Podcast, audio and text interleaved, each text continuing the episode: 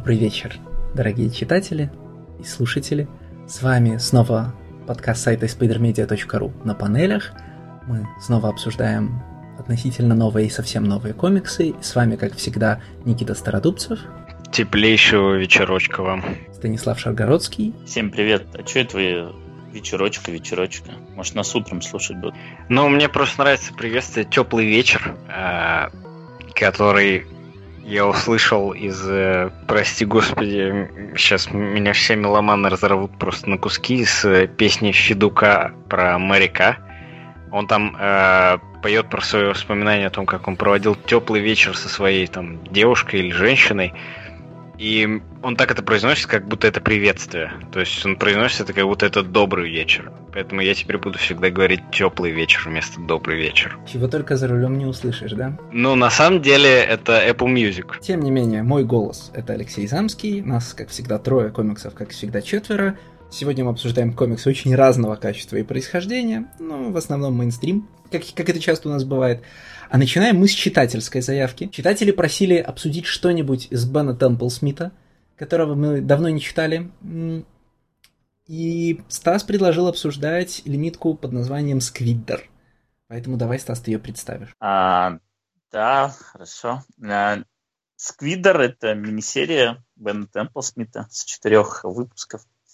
А, я, честно говоря, не углублялся в историю создания ее, но, насколько я знаю, Бен Темпл Смит сейчас практически все свои работы выпускает предварительно через Kickstarter. У него есть своя студия, 44th Floor, как-то так она, по-моему, называется. Вот, он через Kickstarter запускает свои проекты, они, в общем, все окупаются хорошо, прекрасно. И потом на этой волне э, к нему приходит уже издательство, зачастую это IDV, который уже берет у него готовую работу, и, в общем, им не надо ничего финансировать, они просто у него покупают и издают в бумаге. Ну, а поклонники получают какие-то эксклюзивные версии эти кикстартеры, кикстартер изданий. Так вот, Сквидер — это а, постапокалипсис, такой ктулхианский, это э, мир в будущем, после которого, в, в котором произошло вторжение а, космических а, жутких спрутоподобных тварей, которые поработили человечество и полностью лишили его воли, лишили истории. И все события, которые сейчас описываются, а, они... А, не, неправильно. Лишили воли, и это характерно, это сказывается на том, что а, все предыдущие попытки человечества сразиться с этими инопланетными захватчиками, они описываются жителями уже как не война, а как rebellion. То есть, э, типа вот эти вторгнувшиеся, они настоящие мастера, и так было всегда, и так должно быть. А те, кто с ними сражаются, это долбанные партизаны, э, сепаратисты и, в общем, нехорошие люди. Вот. И, в общем-то, в центре сюжета главный герой, который является таким биосолдатом Сквидером, который как раз во время ну, он, войны... Он ведьмак. Э, ведьмак, окей, который был взращен с одной лишь целью мочить этих осьминогов летающих. И вроде как он последний, и вот он единственный помнит проигранную войну, и сейчас скитается по миру и только и думает, что о своей жене, которая там сто с лишним лет назад умерла. Ну и, в общем, он никак не может умереть. Ну и потом завязывается сюжет, который, конечно же, выльется в... Начинается с чего-то мелкого и выльется во что-то глобальное. А именно сражение человечества против вот этих вот летающих осьминогов. Да я так понимаю, сюжет на самом деле в этом комиксе вообще никому не, не нужен, да? Темпл Смита покупают за рисунок. Да, да не только в этом комиксе, вообще в, в целом Темпл Смита покупают за рисунок. А какие есть еще кикстартер проекты у Темпл Смита? Потому что я слышал только о Сквидере. А, да, на самом деле я точно помню, что у него еще есть тоже лавкрафтианская история Дагон, но там это уже не какая-то не какие-то размышления на тему, а конкретная комиксизация рассказа. И вот сейчас быстренько открыл, э, еще есть комикс Blood Songs, который тоже у него успешно был реализован. Вот, вот что интересно, Сквидера здесь нету. Среди тех э, проектов, которые создал сам Темпл Смит. Не знаю, может, он от лица этой своей студии издал. Ну, неважно. В общем, абсолютно верно Леша говорит, что Темпл Смита покупают за рисунок, э, потому что в сценарном плане комикс э, совершенно чудовищный. Э, возвращаю мое любимое слово. Потому что он настолько разбалансирован, насколько это только возможно. Во-первых, э, у него жуткие проблемы с темпом повествования. Они возрастают по мере нарастания масштабности происходящего.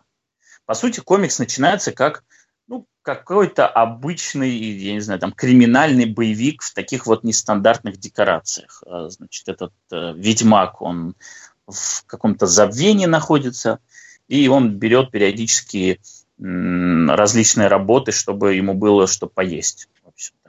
И его нанимают для того, чтобы он а, похитил, а, какой-то главарь одной банды нанимает, чтобы он похитил жрицу этих осьминогов у другой банды. И, в общем-то, если бы этот комикс остался вот на таком вот стрит-левеле, а, я думаю, что он бы, был бы намного лучше, у него не было бы таких проблем с повествованием, потому что он, даже и рассказывался так размеренно, у него был какой-то закадровый голос а-ля Фрэнк Миллер, такой hard-boiled, вот. А, и, в принципе, за счет интересного вот окружения эту серию можно было бы как-то выделить.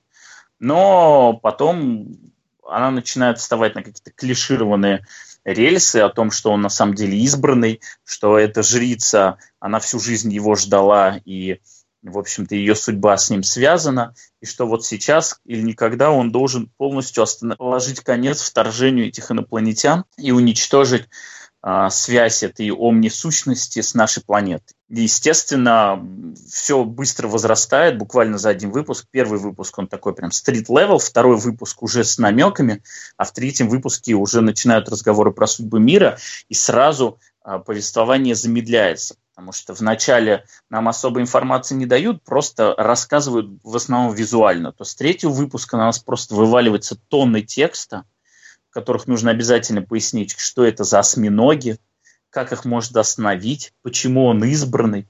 Это жуткий инфодамп, а, и, в общем, комикс совершенно другим становится. Ну и, естественно, он заканчивается тем, что происходят масштабные сражения, гигантские э, левиафаны летают в небе, бьют осьминогов, э, а сам он сражается с мечом, который по совместительству является его ребенком в руках. Самый bizarный просто момент этого комикса. Единственный хороший момент, на самом деле. Ну, то есть, когда девушка рожает меч, ты понимаешь, что началась эпическая фэнтези, а до этого происходило, ну, что угодно. Но вообще, на самом деле, у моего вопроса в начале э, был, была вторая часть. Если комиксы Темпл Смита покупают исключительно за рисунок, почему же нарисован-то так слабо? То есть, не то чтобы прям слабо, да, Темпл Смит, не приходя в сознание в выходной день, рисует все равно, дай бог, каждому. Но полное ощущение, что нарисовано это, знаешь, там, в последний день перед дедлайном и чтобы отвязались, потому что, как бы сказать, настолько невдохновенный, настолько неэнергичный рисунок. Ну, то есть, может, Темпл Смит просто такой с возрастом стал, и он всегда так рисует, но Сквидер было даже в смысле рисунка очень скучно читать. Ну, не знаю, мне кажется, что это просто вопрос переутомленности. То есть у Темпл Смита у него просто такой рисунок, который не сильно эволюционирует. Он, в общем-то, давным-давно уже выработал свой определенный стиль, и он в его рамках особо не, не развивается. То есть он его довел до своего там, совершенства и не развивается. И, соответственно, если тебе очень нравится рисунок Темпл Смита, я уверен, этот комикс понравится. Ну, хотя бы за визуальную часть. Если тебе Темпл Смит, ну вот как ты говоришь, да, ты признаешь его талант, то, что он хороший художник, но тебя нет какого-то там, не испытываешь пиетета перед э, ним, то да, третья, четвертая работа Темпл Смита уже утомляет. По-хорошему, э, достаточно прочитать Фэл, и больше тебе не нужно вообще никаким образом касаться творчества Темпл Смит. Ну, единственное, что Фэл, он такой приземленный, а там нету, практически отсутствуют вот все эти херовины непонятные. Поэтому, если тебе хочется посмотреть на щупальца и прочее, то лучше тогда действительно прочитать комикс «Дагон», потому что там слова к нему писал Лавкрафт, а не сам Темплсмит. Вот, собственно, все. Больше ни, ничего трогать из творчества Темплсмита не стоит. Ну, э, я на самом деле здесь соглашусь со Стасом. Э, наверное, действительно Темпл Смита берут в первую очередь из-за его э, выделяющегося визуального стиля. И, наверное, он не самый сильный художник-писатель. По крайней мере, вот э, художники, которые пишут, есть гораздо сильнее. И Стас э, не зря упомянул Фрэнка Миллера как, э, ну, наверное, недосягаемую высоту здесь. А Сквидер это тот комикс, который по описанию мне должен был бы очень понравиться, и, соответственно, когда он выходил на Кикстартере, именно этим он меня изинтриговал, потому что, в принципе, мне нравится вот э, такой э, непо- типаж непобедимого антигероя, э, который, ну так скажем, свою цель не выполнил, и теперь занимается не пойми чем. Ну, вот все знают, да, что я очень люблю комикс Олдмен Логан, и по сути Сквидер это комикс Олдмен Логан, только с э, лысым ведьмаком в главной роли, и который сражается против э, лавкрафтианских э, чудовищ. И действительно, я со Стасом еще раз соглашусь, что если бы этот э, комикс был бы несколько приземлен, то есть э, где-то на фоне там живут вот эти чудовища, живут, э, и где-то вот есть этот э, рельеф э, с его чудовищами, где-то бегают повстанцы, а история, она максимально приземлена, как в Мэд Максе. Да, то есть фильмы про Мэд Макса это никогда не, ну, кроме первого, да, не история Мэд Макса, это он как, как, простите господи, за каламбур транспортное средство для того, чтобы показать мир, для того, чтобы показать, рассказать какие-то другие истории. И вот здесь Сквидер мог бы быть этим, но он сразу же, ну, то есть после первого номера он сразу же резко меняет направление в формат э, эпической битвы с э, космическими чудовищами. И это, это конечно, окей, но это не то, что лично я бы хотел бы видеть от этого комикса. Поэтому, ну, наверное, нет все-таки. Я хочу все-таки сдержаться на рисунке. Я не готов сказать, что прям все работы Темпл Смита одинаковые, в том смысле, что если нравится, ну, если сильно нравится одна, нравятся все. Мне очень нравится Фэл, и там, мне умеренно нравится Looking Glass Wars. И то, что есть в обеих этих работах, э, ну, что объединяет эти две работы и что отличает их от Сквидера – с одной стороны, это, это возраст Темпл Смита, потому что 10 лет назад он был гораздо, видимо, гораздо более молодой и голодный. А с другой стороны, судя, ну, я, конечно, не открывал его совместную работу со Стражински, я забыл уже даже, как она называется. Но, судя по всему, когда с ним работает серьезно настроенный сценарист, э, рисунок Темпл Смита становится куда более контролируемым, ну, скоординированным, направленным на историю. В Сквидере, ну, как будто он рисует постранично, как будто он вообще не знает, что он, ну, как, э, как будто он вообще не знает, что он хочет сказать, он просто хочет нарисовать крутоты. А крутота в исполнении Темпл Смита местами получается очень размытая, грязная. Я готов тыкать в третьем, в четвертом номере в странице, на которых вообще непонятно, что именно происходит. То есть ты по контексту и из последующих кадров понимаешь, что случилось, но прямо в момент действия тебе там текст и цвет говорят, вот сейчас произошло что-то важное или напряженное, а в кадре ты просто вообще не понимаешь, как бы, какая-то муть ударила в какую-то другую муть. Наверное, раз что-то важное, значит, одна из этих мутей наш главный герой. Но где мы, мама, что происходит? Вот это... От этого я постоянно со Сквидером путался. И я согласен с тем, что там начало сюжета работает гораздо лучше, чем его развитие. И не только потому, что это там эпическая битва, а еще потому, что как только с, э, Смит начинает показывать антагонистов, они сразу становятся очень скучные. Они становятся такие, м- не знаю, хикмановские немножко, да. Со стороны это все выглядит как страшное нападение ктулхов, среди которых есть человекоподобные и кракеноподобные. А изнутри у них, значит, э, юниты, интерфейсы, объекты, такой и программистский говорок. И это все сразу так сильно ну, снижает градус противника. Лавкрафт такого бы никогда не сделал, конечно. Слушай, ну по поводу мешанины, я думаю, что просто не совсем корректно сравнивать тот же Фэл. Там, в принципе, нету а, такого материала, который можно было бы так путано рисовать. И тут, э, мне кажется, даже Элис не спас бы, если бы писал этот комикс, и мы дошли бы до экшена, и в этом экшене Сквидер сражался бы с кучей осьминогов, у которых куча щупалец, и они все должны быть в кадре в каким-то образом. И, естественно, возникает эта каша, учитывая, какой у него стиль. Но что я хотел сказать? Мне кажется, что этот комикс нарисован отлично, потому что, в первую очередь, он очень круто покрашен. Вот. Э, ну, в принципе, Темпл Смит всегда себя красит. И если ты хоть раз видел его покраску, ты прекрасно понимаешь, как он выглядит. Но мне очень понравилось, как он тут э, строил переходы между сценами. У него, в принципе, э, каждая сцена, какая-то часть ее, она э, в ней присутствует доминирующий цвет. Потом, как только возникает резкая перемена э, событий, то есть возникает экшен какой-то, резко повышается температура те сцены и добавляется новый доминирующий цвет, который очень круто, быстро замещает предыдущий. Потом, когда она остывает, снова появляется доминирующий. То есть там, например, с голубого в желтый, э, а потом в зеленый достаточно много таких переходов. И мне очень понравилось. То есть вот Темпл Смит прекрасно понимает, как себя нужно красить, потому что если он начнет э, если он отойдет от практики использования доминирующих цветов в этом комиксе, то тогда действительно все превратится в черт знает что. А так он очень грамотно, тонально определяет настроение каждой сцены и подсказывает читателю, что он должен в данный момент чувствовать. Так, закладка не моя, меня подставили. Почему подписывался ругать Темпл Смита ты, а ругаю его опять я? А, ну, я, я Темпл Смита как художника не буду ругать никогда, потому что он мне нравится как художник. Но то, что он э, жуткий абсолютно сценарист, я об этом сразу сказал. Это вы еще лайтово прошли, что, ну, наверное, нет, ну, вот там вторая половина хуже первой. Э, и я говорю, этот комикс, он, он, он тебя обманывает. То есть вот ты начинаешь читать историю, и ты читаешь одну историю, и ты ждешь одну историю, а потом он тебя очень быстро обманывает и превращается в совершенно другой комикс, который абсолютно невыносим.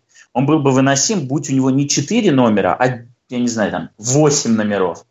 Потому что когда ты хочешь смотреть на рисунок Темпл Смита, и эту возможность тебе первый выпуск предоставляет. Там очень много таких вот настроенческих сцен, когда он что-то вспоминает или просто идет, и там практически нет слов. Есть только этот дебильный карикатурный закадровый монолог, но с ним можно жить. Но когда весь рисунок Темпл Смита начинают закрывать эти плашки, э, когда тебе на одной странице нужно рассказать одну страницу печатного текста и объяснить, как там все функционирует – это становится невыносимо. Просто как будто ты читаешь какой-то sourcebook. Вот. Как этот мир стал таким? Как появились эти сквидеры? Что на самом деле представляют собой эти осьминоги? Э, как они поглощают одну вселенную за другой? Э, как мы, э, эти, значит, монашки отклеились от них? И так далее. Это просто ужасно становится. Это странно, что ты вот э, именно, Стас, про это упоминаешь. Ты же очень любишь построение вселенной. То есть, если устоявшееся слово, то это world building. Ты же очень любишь построение мира. Вот, вот это, так, это не инфодамп, это фольклор, это лор мира. Э, и вот почему у тебя здесь это не выстраивается в Э, world в построение вселенной, а вот там, я не знаю, того же Хеллбоя выстраивается. Потому что это ни зачем здесь не нужно. Ну, потому что в Хеллбоя, конечно, это, ну, э, раз, Леша, извини, он просто меня Никита, меня Никита спросил, потому что в Хеллбое по-другому работает. Вот смотри, Никит, простая разница. Есть комикс «Prophet».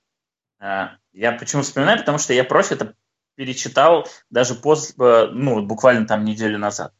И вот в комиксе «Профит» образцовый world потому что он идет где-то на заднем плане, э, и он никогда в тебя не вбрасывается тонами текста. Он зачастую повествование идет визуальное. И многие там выпуски профита, они могут быть вообще без слов. То есть слова даже не всегда там нужны. Хотя действительно словами там поясняются, как функционирует та или иная экосистема, как э, вот конкретно на этой планете что происходит. И в том же самом профите есть два выпуска Strike Files. Это те самые сорсбуки, хендбуки, как в Marvel они называются, в которых есть конкретные карточки у каждого персонажа, и плюс есть два мини-комикса. Один рассказывает о том, как была создана программа профитов, и произошла там эта первая война, а вторая рассказывает, откуда появилась вот, это вот этот кристалл э, боли и ненависти. Вот. А, вот, вот это вот, то, что рассказывается здесь, это то, что в профите рассказывалось в хендбуках, как появилась программа Profit. И тебе такими красивыми разворотами с кучей панелек, чуть ли не по хронологии, рассказывается по датам, хроника, все четко расписывается.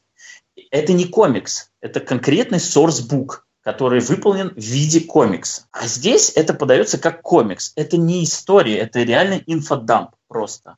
То есть вот, вот эта вся фигня, если бы она была бы вынесена в back matter, допустим, как Хикман любит, раз уж его помянули, в конце а, огромный там какой-то файл со схемочками, с а, хронологией там и прочее, и никак не участвовал бы в основной истории, я бы слова не сказал. Но когда это вклинивается в основную историю и дико тебя стопорит, ну, извините. Come on, чуваки, я знаю за sourcebook и. Я имею вот что сказать. А, когда это делается, значит, когда волдбилдинг делается хорошо, он служит одной из двух задач. Либо э, автор создает себе плацдарм для того, чтобы рассказывать дополнительные истории, либо фоновые детали о мире щекочут, щекочут воображение читателей, и читатели сами представляют себе эти истории, им интересно знать подробности о мире, чтобы, эти, ну, чтобы об этих подробностях фантазировать. Хеллбой например, да, из любых своих элементов, вводимых в мир, потом пытается извлекать какие-то истории, более того, какие-то, прости господи, месседжи. Хикман делает чуть проще. Хикман э, деталями, которые не относятся к основной истории, щекочет наше воображение и провоцирует нас угадывать, что же там произошло, что за этим стояло. Ну, Хикман вообще любит большие загадки. Mm. Worldbuilding Сквиддера построен только на том, чтобы обосновать его базовый премис, который мы и так приняли, если мы купили первый выпуск. Uh, это мир, в котором ведьмаки сражаются с ктулхами. Либо продано, либо нет. Да? К этой фразе Темпл Смит потом ну ничего не добавляет uh, своим волдбилдингом. Э, он просто продолжает обосновывать, что в этом мире могут быть ведьмаки и могут быть ктулхи. Это даже не работает там на какой-то финальный большой ревил, то есть как бы должно работать, но там приводится там несколько суммарно несколько абзацев текста, которые обосновывают, что главный герой с большой буквы избранный, и его с большой буквы избранность позволит нам победить в войне, но они могли бы, а, значит, они могли бы обойтись строчкой You're a wizard, Harry, да, и это бы работало точно так же. Ты уникальный, особенный, поэтому мы победим. Прекрасно. Я не чувствую, что после первого номера к замыслу комикса, да, к концепции сражения с ктулхами, что-то добавляется. И мне кажется, что Темпл Смит и ничего и не собирался добавлять. В смысле, он почувствовал, что ему что-то нужно делать для того, чтобы у него образ... ну, сложился цельный комикс. Но отправлялся он из образа суровый мужик с большим мечом сражается, значит, с летающими осьминогами, ему был, ну и маленькая девочка еще с ним, да, ему было достаточно этой картины, из этой картины происходил комикс, э, только я не могу понять, почему все заканчивается огромным Рагнарёком. Ну, ну нет. Ну, на самом деле я с вами, конечно же, согласен, и это очевидно, просто э, мне так захотелось поиграть в адвоката дьявола, чтобы хоть что-то можно было вытащить из этой дискуссии про Сквидера, но, наверное, здесь мы э, универсально согласны, что вот, ну нет. И опять мы не любим читательский комикс. А как при этом дела у, у Темпл Смита в целом? Ты знаешь, последний раз, что я слышал про Темпл Смита, это был э, небольшой скандал про э, его серию в DC. Господи, я ее уже, по-моему, один раз упоминал в подкасте. Да, Готэм, Готэм что-то там.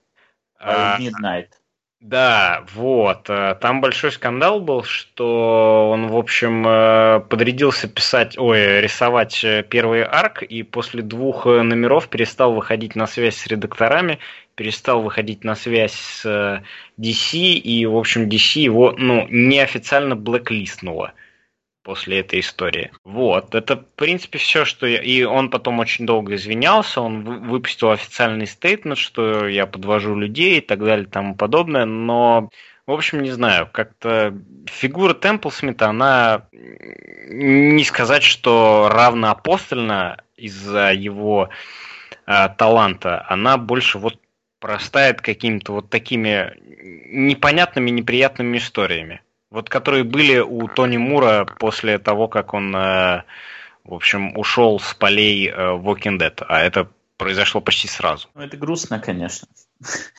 Потому что, к сожалению, и к сожалению, э, талант, которым, безусловно, обладает Темпл Смит, он, ему в конечном итоге так не найдется достойное применение. Потому что комикс Фэл есть, безусловно, прекрасный комикс, но он, во-первых, не доделан, хотя, в принципе, учитывая тот формат, в котором он работал, и не обязательно, чтобы он был доделан для того, чтобы он существовал и потом мог спокойно читаться.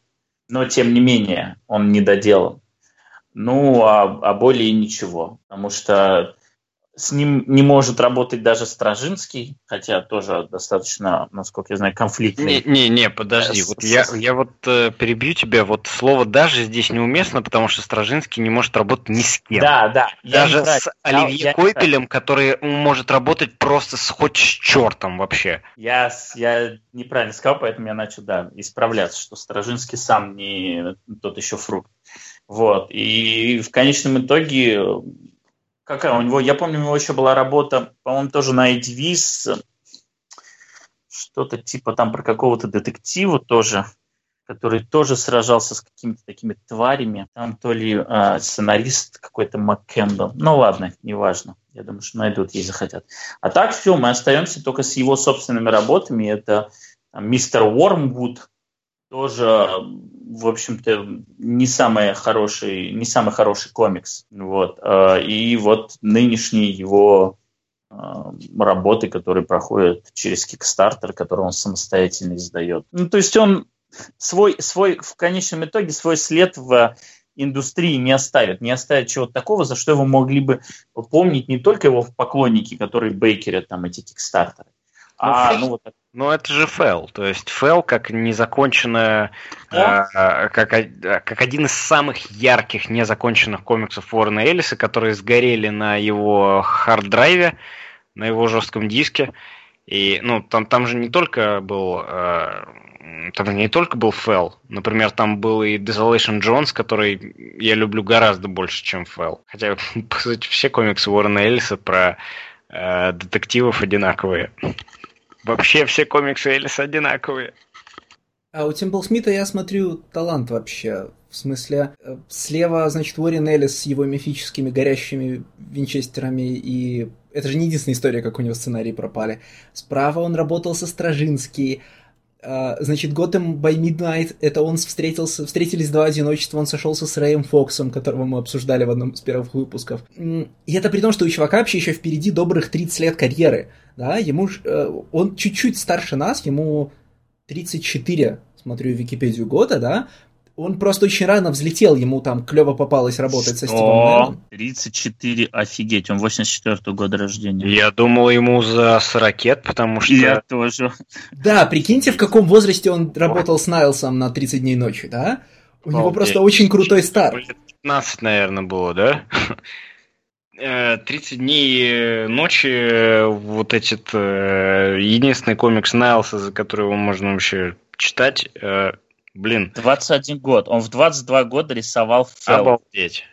Да вообще все расходимся. Что мы здесь делаем 22 так, года. Да, ребят, что мы больше не пишем подкаст, потому что, ну, мы не имеем права обсуждать э, людей, которые к 34 годам уже просто, можно сказать, заканчивают свою карьеру. Просто обалдеть. Да, комикс, который я пытался вспомнить, это комикс Чокер, который он на Image издавал с Беном Макулом. А то есть Брэндону Грэхэму уже под 50 так-то, по-хорошему. Вот э, если ты уж упомянул профита, если мы уж упомянули профита, то Брэндону Грэму уже там, ну, 45-46 уже точно есть. Да, но там же его коллаборейторы, они все-таки помоложе. Э, Дал Римпл молодой, э, Янис, наверное, тоже молодой. Ну, вот... Рой тоже молодой. Если, если у меня в последнее время Брэндон Грэм вызывает очень смешанные чувства. Эм, я все равно как бы, ну... С, на, с нами регулярная рубрика, мы обсуждаем Брэндона Грэма. Да, преклоняюсь перед э, его талантом и перед его комиксами, и очень люблю, но, так скажем, его персональные взгляды, куда заходят, они, наверное, я не слишком с ними стыкуюсь. Но это же тебе не мешает любить э, твоего любимого Брэндона Маккарти. Ну, вот, кстати, да, это, опять же, Брэндон Маккарти, ну, Брэндон Маккарти совсем с ума сошел, а вот Брэндон Грэм, он, ну, прям вот, э, если ты откроешь его твиттер, то можно наблюдать, как Брэндон Грэм медленно сходит с ума, только в другую сторону. Ребят, э, я сейчас посмотрел, 30 дней ночи 2002 года. Он его рисовал в 18 лет. Я же говорю, в 15 лет он его рисовал, потому что я помню, мне было лет 12, я услышал про этот комикс. Обалдеть. Это 2003 18... год был. Это был 2003 год, да, я услышал про этот комикс. Я собирался впереди задать вопрос, типа, а чем занимается бренд, э, чем занимается Темпл Смит? У него же вроде не каждый месяц выходят комиксы, да, типа, он, у него не страшная загрузка, почему он не заканчивает работы, там, почему вот он не дописывает сценарий, а чем он занимается? Он живет, человеку там, человек еще, так сказать, в самом расцвете сил. Я как-то, да, тоже представлял, что ему, наверное, на лет 10-15 больше. Альшу Коту меньше, чем ему. Милана Янису еще нет 30. Что там мы зажились вообще? А, ну, давайте передвинемся к другому комиксу тогда, раз мы все просто уже в депрессии, потому что столкнулись э, с, с жесткой реальностью того, что талантливый человек смог э, ну реально так взлететь по карьере в довольно раннее время. Вперед двигаться страшнее. Майклу Дефоржу, которому мы сейчас переходим, 31 год. Ну, тут ты хотя бы, тут ты хотя бы понимаешь, как это? Ну, вот э, просто честно, с Темпл Смитом, да, у него, у него есть талант, естественно, да, но 30 дней и ночи он же взлетел просто жесть как. И Фэл, естественно, ну, Фэл особенно пользуется, мне кажется, популярностью в России, как вот э, все э, комиксы Элиса этого периода периода сжженных дисков. Э, а The Force это более такая, скажем, ну, не то чтобы вещь для посвященных, даже близко скорее уже не вещь для посвященных. А, и, наверное, ею, ну, и, наверное, The Force ею был совсем недолгое время. А, но The Force все-таки не имеет такой вот э, мейнстримной популярности, как Темпл Смит. Даже близко. Даже несмотря на то, что The Forge э, все-таки тоже достиг э, э, вот прикоснулся к этому самому мейнстриму, потому что он долгое время работал над Adventure Time. И не только, ну, естественно, совсем не комиксом, а мультсериалом. То есть вот он прикоснулся в самую, в самую популярность. Так он еще и работает. Только давайте я представлю уже толком. Это, это а... другое. Не, просто это другое совсем. Темпл Смит поработал и с DC, Темпл Смит поработал и с Image. А The Forge издается Каямой Пресс и Топ Шелфом. Ну, о, о каком мейнстриме может идти речь вообще? Drone and Quarterly, самые мейнстримные и не мейнстримные комиксы. Ой, не топ-шелф, конечно, Drone ну, and Quarterly. согласись, что да, вот Леша правильно сказал, согласись, что работает в самом мейнстримном не мейнстриме. Лучше это выразить никак нельзя. Ну, Drone and Quarter и Fantagraphics это все равно не мейнстрим. Ну, то есть понятно, что это не, э, не на каких-то задворках, да, то есть это не какие-то там Зины и, и, и прочее. Это достаточно... Но это всегда на слуху, потому что вся э, маломальски э, уважающая себя критика, там ТСЖ тот же, да, они всегда будут писать про Каяму Пресс, про Fantagraphics, которые я даже выговорить не могу это издать. Есть, есть, одна, есть одна важная деталь. И Каяма Пресс, ну, до недавнего полностью, и Drone Quarterly отсутствует в цифре. Следовательно, в 70%, ну или там 50% того, что они издают, оно отсутствует в интернетах. И поэтому русский читатель с этим никак в принципе соприкоснуться не может. Дефорж э, вообще долгое время был таким человеком, который был известен по своим веб-комиксам а не по конкретным физическим книжкам, которые можно было почитать, посмотреть и своровать. Ну, ты имеешь в виду, конечно же, End Colony, который и Не Луз, только наверное, End Colony, да? но не только End Colony. Но Луз ну, это все-таки физические вещи.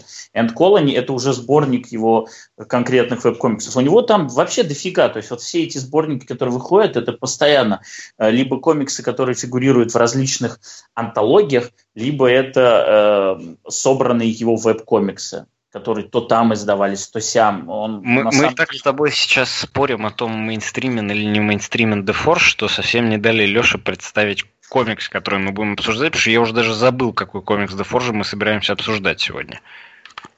Кто это вообще такой, да? Алексей, вам слово. Да, так вот, э, присмотритесь, к, присмотритесь в комик-шопах к прилавкам с маленькими книжечками конфедерации, может статься, что там растет новый Дефорж, потому что Майкл Дефорж — это такой канадец с маленькими книжечками, часто странного дизайна, странного вида, необычного формата, э, который, как правильно было сказано, всем известен тем, что работает, там, рисуя предметики для сериала Adventure Time, он даже, ну, не там, не руководит ничем, он, это просто его day job, и он известен тем, что у него такой модный day job.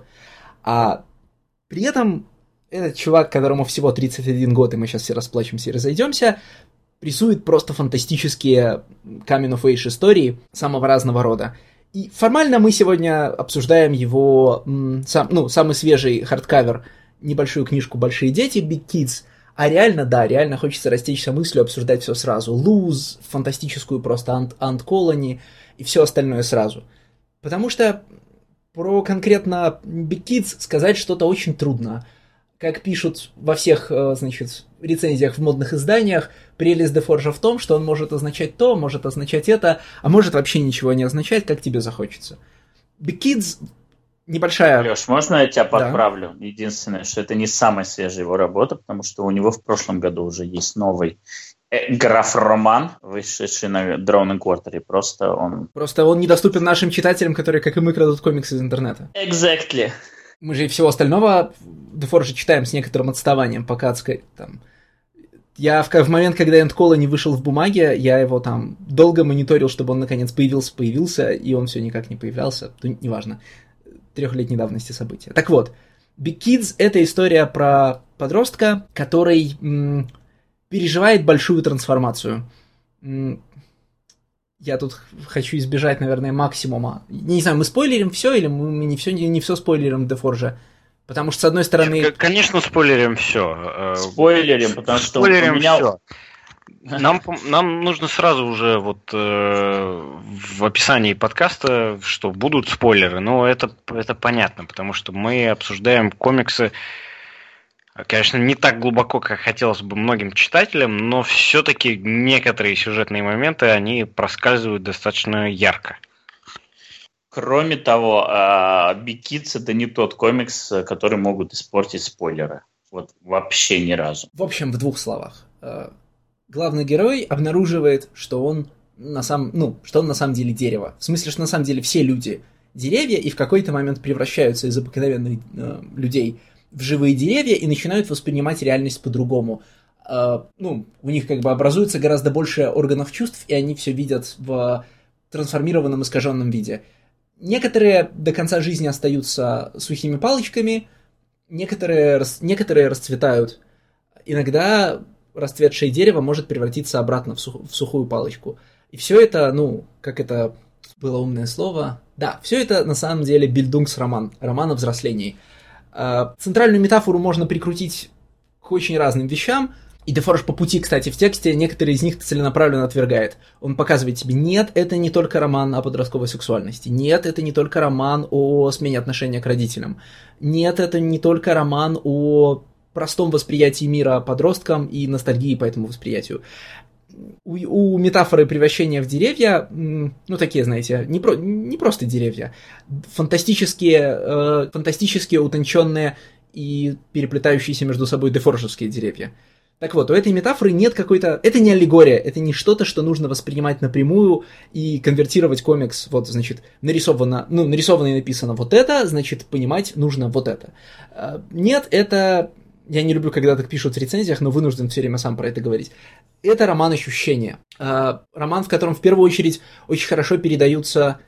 Ну, что значит хорошо передаются? В общем, когда ты читаешь, ты чувствуешь все, что происходит в романе, не воспринимаешь головой, а проецируешь, проецируешь в себя в, проис... в... в восприятие героя и в те невероятные ощущения, которые он испытывает. И весь роман, в общем, очень хорошо укладывается в его последнюю фразу «я теперь так много чувствую». Вот мне очень жаль, Алексей. Я искренне надеялся, что ты мне конкретно скажешь, что же все-таки эта трансформация означала. Потому что вот все эти версии, которые ты перечислил, и которые действительно по ходу повествования появляются в голове, и ты думаешь, ага, вот оно, они все в какой-то момент отваливаются, отваливаются, отваливаются, и в конечном итоге я остался ни с чем и думал, что Алексей-то уж он-то это увидит сразу но, как видно, и увидеть-то ничего было нельзя, потому что не было ничего конкретного. Ну, возможно, ты тоже не прав, я не знаю, может, Никита нам скажет. Стас, так это же как раз очень круто, у когда у нас нет одной поразительное, версии. Поразительное схожее мнение с Алексеем. Видимо, у нас сегодня вообще день соглашения друг с другом.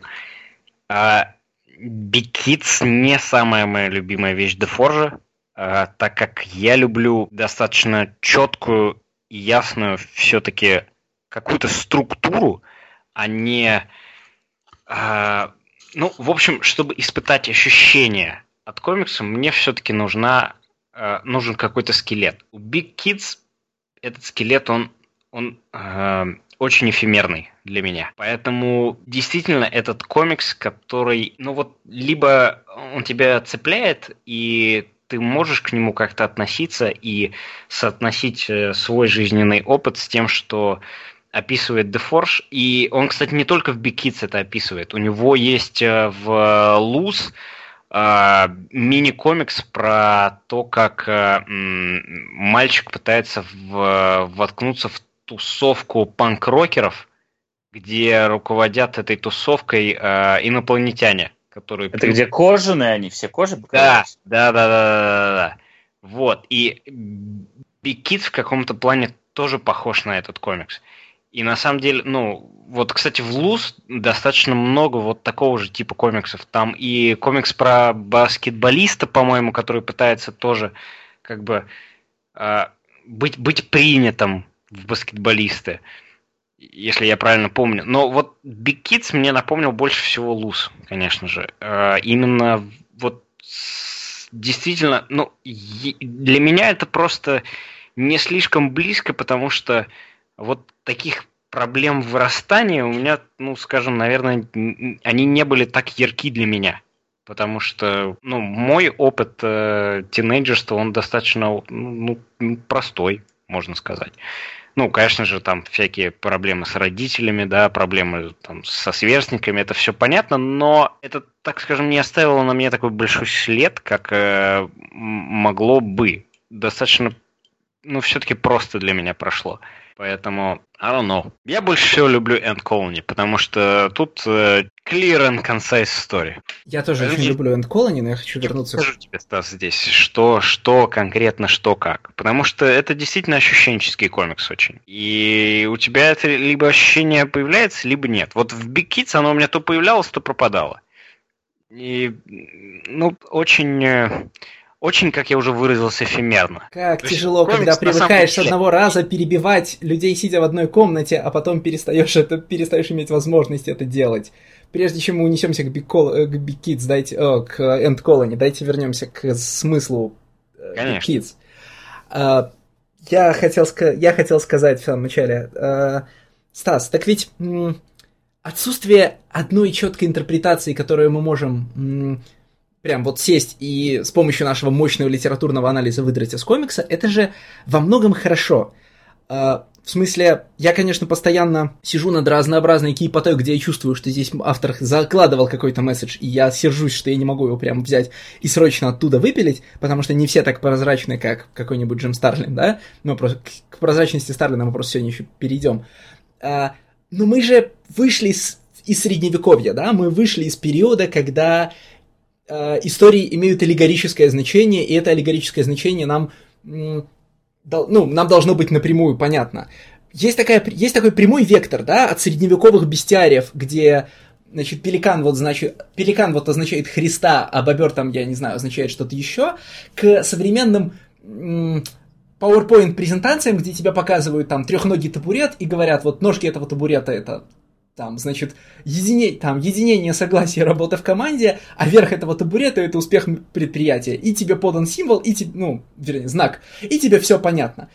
На фоне этого работы, в которых ты можешь с чем-то идентифицироваться, с чем-то не идентифицироваться, во что-то вчитывать свое значение. Более того, не вкладывать смыслы при чтении, а наоборот, закончив чтение, э, вернуться к жизни и там начать видеть параллели с тем, что ты прочитал, это же, ну, очень хорошо. В смысле, это же, в отличие от прямых метафор, что хотел сказать, что хотел сказать пожилой белый человек, который пишет про космос, ну, это, это нас обогащает, а там линейные метафоры пожилых хиппи нас не очень обогащают. Но если искать как ключевую тему, то она ведь у Дефоржа всегда одна и та же. А, Дефорж пишет истории про, как правильно сказал Никита, не, в, не включенных в коллектив людей, да, у него были какие-то интервью, из которых я подхватил слово agency, да, я не затруднюсь его нормально перевести а, на русский язык, потому что слово деятельность не отражает. Дефорж пишет истории о людях, по тем или иным причинам лишенных agency или не, или не способных ее применять, да? о людях, находящихся между какими-то стадиями в своей жизни, двигающимися вместе с, э, двигающимися вместе с потоком, которые не могут что-то решить или не хотят ничего решать, или находятся в положении, когда решать, ну, когда решать что-то нужно, но решать нужно не им. Эндколы не про это, Big Kids про это, все замечательные комиксы в Луз про это, потому что в Луз вообще содержится весь все будущее ДНК, да, дефоржевских комиксов. В первую очередь, конечно, в комиксе про сексуальный клуб, который мы вспомнили, и в прекрасном, хотя Дефорж его вроде бы ненавидит, э, комиксе про паучков, которые оживляют мертвую лошадиную голову и начинают дружить с маленьким мальчиком. Не-не, он, по-моему, ненавидит крутой комикс про э, вот эту собаку-летягу, которая, э, который развелся с женой, вот, теперь э, ненавидит ее э, любовника, но все равно не может смотреть порнуху, потому что каждый раз представляет, как а, его бывшая жена занимается с ним любовью, вот, который не может совладать со своими детьми, и потом, чтобы, в общем, доказать свою отцовство, идет и а, обидевшую одного из его сыновей девочку э, начинает нравоучить и прокалывает ей велосипед, потому что он напился. Леш, я, я, я, я, я понимаю, что ты хочешь закончить, но просто ты столько всего набросал. Ты сказал такую вещь, что типа вот это же классно, когда есть комикс, который ты читаешь, ты э, вот в, по ходу чтения не пытаешься вычленить из него какие-то смыслы, а потом в жизни начинаешь находить параллели. Обычно, когда я читаю комикс, я читаю его именно на уровне настроения. Вот такого вдумчивого прочтения, которое свойственно тебе, а у меня его вообще нету. То есть вот я читаю зачастую на каком-то эмоциональном уровне, не э, выискивая подтексты, потому что они мне... Ну вот как Никита говорит, зачем супергероику усложнять, зачем ей добавлять там какую-то политичность и прочее. Я просто хочу смотреть, как супергерои друг, бьют друг другу морды. Вот у меня так поглобальнее. Мне не всегда интересны подтексты, если мне просто интересна история. Я их не выискиваю.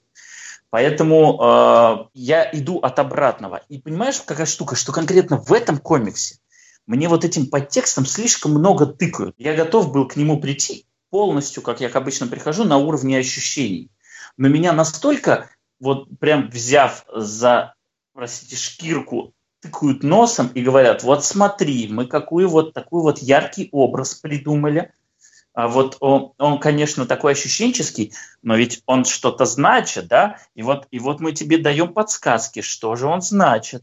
И это мне лично мешало читать эту историю, потому что я не мог полностью абстрагироваться от вот этой аллегории и спокойно наслаждаться историей, потому что мне каждый раз возвращали к тому, что а вот вот еще одна подсказка того, что же означает эта аллегория. Ага, ты подумал, что вот это? Но нет, мы вот следующим кадром, это как будто передо мной какую-то загадку сделали, какой-то пазл.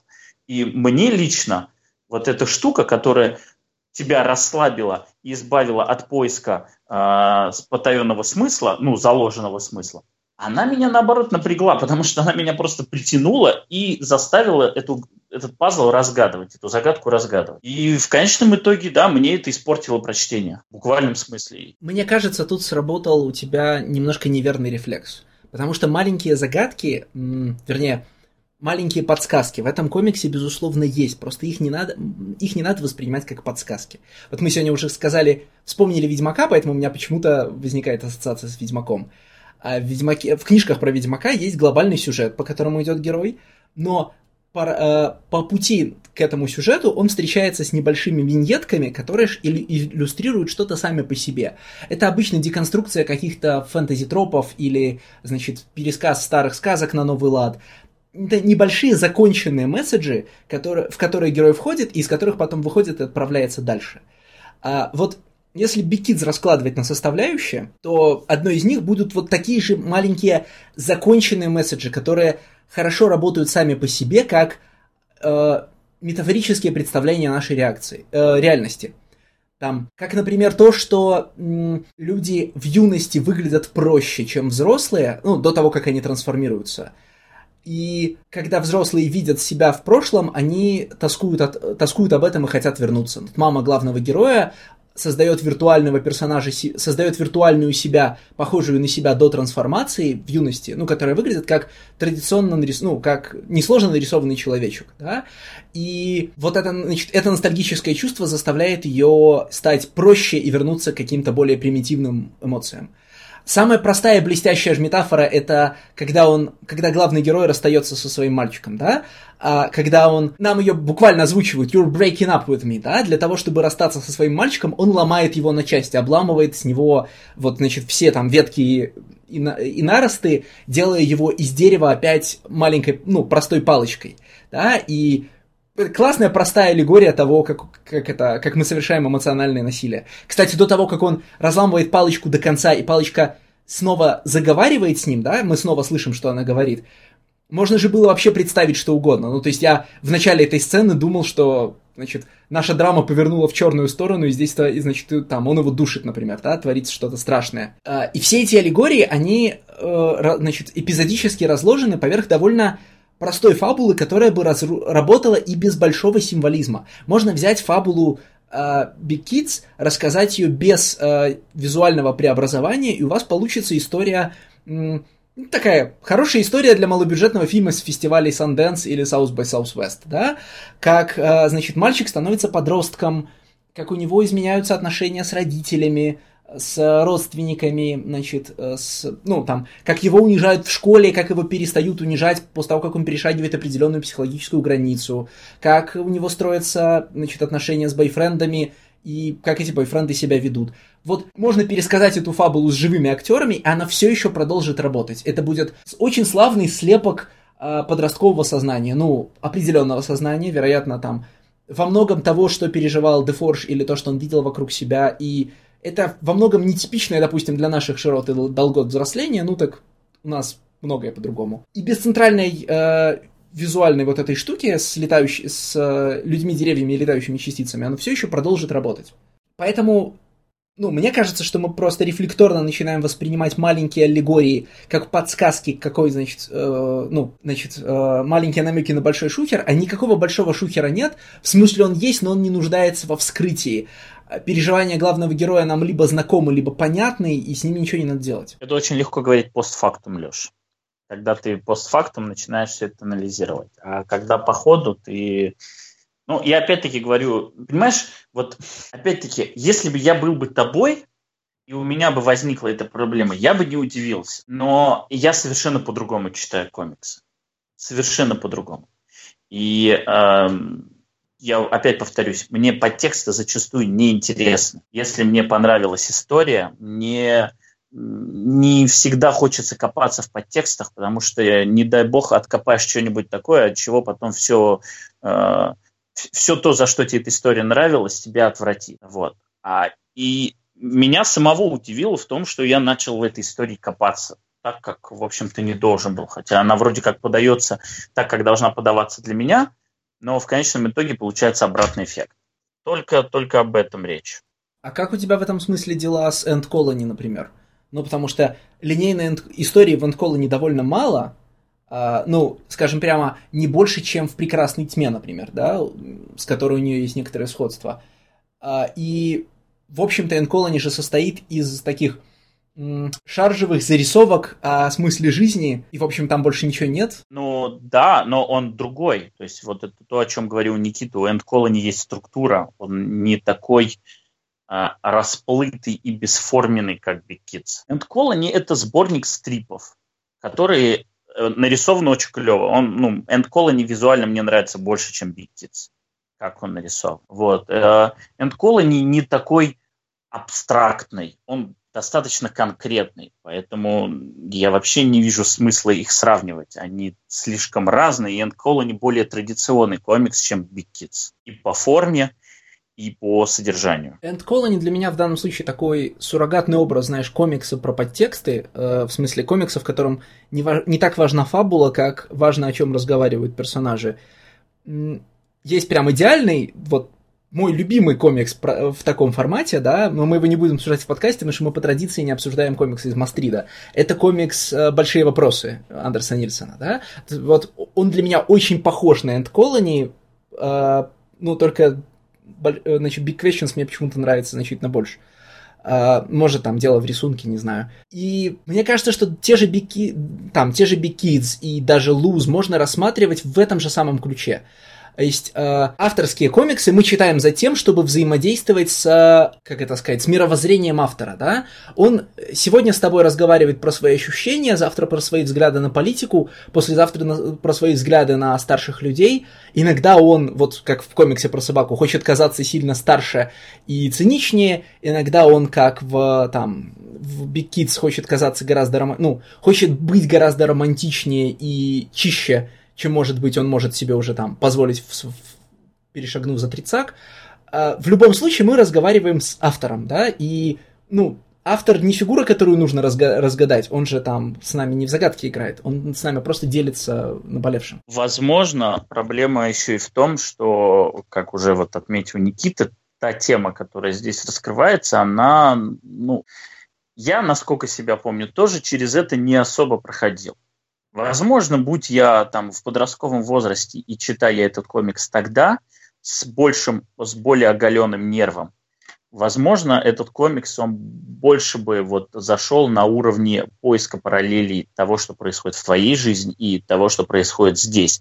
Я бы поражался тому, как те вещи, которые я не могу описать словами, э, этот человек превращает в такие образы и создает такие эмоции. Но вот в текущем как бы своем Хотя тоже, знаешь, я не скажу, что, допустим, э, мне чужды там комиксы для те же самые Young Adult жанр, да, вот он совсем по целевой аудитории от меня далек, но я не скажу, что для меня это закрытая дверь. А в этот раз как-то вот, возможно, то, что тема была не близка, тоже подтолкнуло меня к тому, чтобы я начал играть в игру с э, разгадыванием загадок. В этом плане End Colony более, более разнообразен, он, он не сужен до какой-то одной конкретной э, проблематики, как и Big Questions, в общем-то. Big Questions – это, в принципе, комикс обо всем на свете, как бы о самых важных и больших вопросах.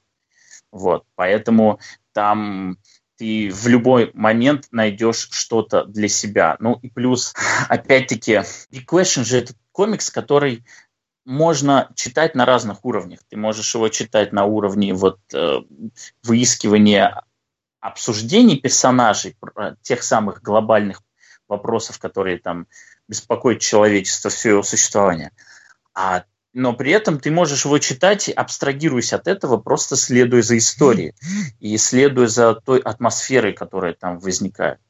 И некоторые эпизоды в Big Questions, например, там с Саладжерноном, это и птичкой, которую э, выхаживает змея, они же там вообще не обязательно, чтобы они говорили для того, чтобы ты, чтобы тебя эта история залезала под кожу и просто вот вводила в состояние оцепенения. Вот. А здесь, ну, ну вот вышло как вышло. Хотя ну, опять-таки, я не скажу, что я какой-то поклонник Дефоржа, но тот же End Colony и те же самые мелкие зарисовки в Луз мне нравятся намного больше, чем Big Kids. Вообще, Луз, наверное, это мое самое любимое, что делал Дефорж, потому что э, краткая форма, она, безусловно, его конек. Все эти какие-то чудаковатые э, истории про канадских оленей, и что с ними можно сделать. Да, вот, кстати, про текст. Э, я извиняюсь, что так долго никого не перебивал. На самом деле, просто тут э, достаточно интересная дискуссия была между Стасом и Лешей, поэтому я решил послушать ее. А, есть ли какой-то подтекст в истории из Луз про оленей? А, олень же даже выведен на обложку. Леша. Подождите, я не помню ни про каких оленей. Ну, там самая первая история олень. Конечно, это его самая... Это, это практически визитная карточка его про оленей. Ну, там на самом деле подтекст, конечно же, очевиден, то, что этот олень лоунер, и его тоже никто не принимает в обществе, но мне бы хотелось бы какого-нибудь более, так скажем, э, математического анализа, нежели чем я его способен дать. Да нет, на самом деле э, я не могу сказать, что я ищу подтекст в любом комиксе на таком же глубоком уровне, как Алексей.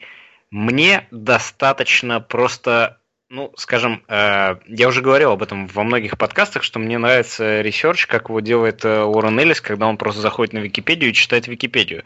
Вот э, примерно то же самое я делаю с подтекстами. То есть я понимаю, откуда этот подтекст, но, скажем, глубоко его не раскапываю. Слушайте, ну мы же, когда говорим про подтексты, я думаю, что все же понимают, что речь не идет о том, чтобы, значит, сфокусироваться только на том, что от тебя, значит, прячет автор, считать, ну, то есть считать, прости господи, отсылочки э, и там понять, что зашифровано в комиксе. В этом смысле охота на подтекст, она от охоты на референс не будет отличаться, да?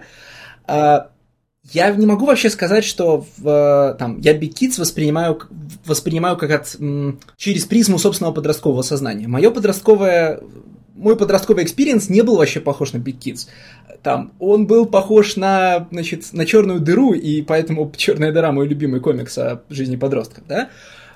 Э, я как раз говорю о том, что... Э, я как раз говорю о том, что метафоры, которые предлагает э, Big Kids, они, они работают в любом возрасте, если ты встречаешься с... Если ты встречаешься с тем, что они описывают, да, вот это вот нет, видеть, видеть, конечно, себя деревом, а людей вокруг палочками, это тревожный звонок для любого возраста, кроме подросткового.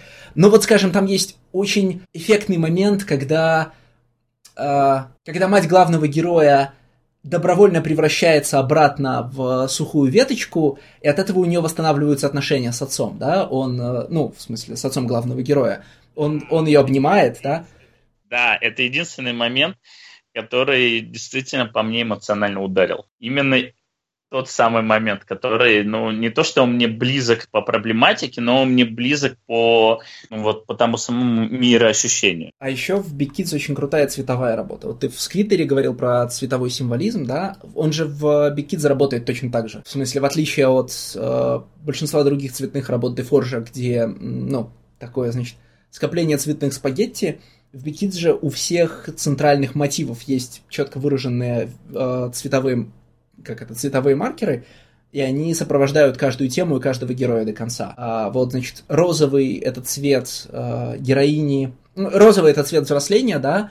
В, э, в этом цвете подвал, в котором, значит, подвал с лестницей, в котором э, главный герой начинает движение вверх. В этом цвете э, его, значит, э, их это, как это, девушка, которая снимает у них квартиру и которая объясняет ему, что с ним произошло. В этом цвете он сам, когда вырастает.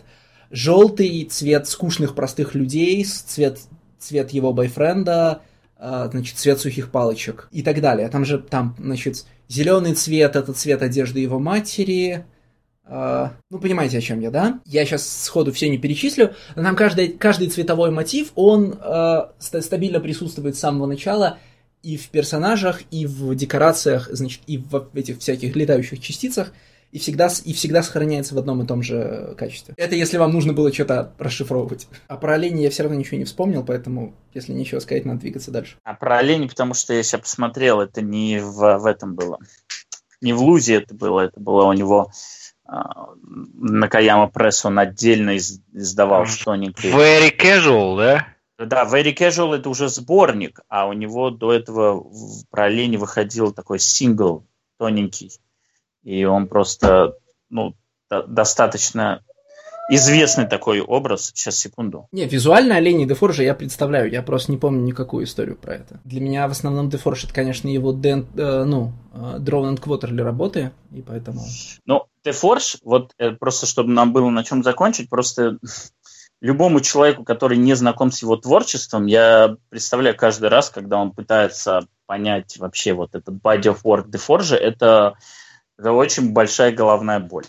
Но все сводится к двум простым вещам. DeForge работает с двумя издательствами. Он работает с Kayama Press. Это такое мелкое, не мейнстримное издательство, а, которое, ну вот, простите, простите, про... DeForge работает с конфедерацией и бум-книгой.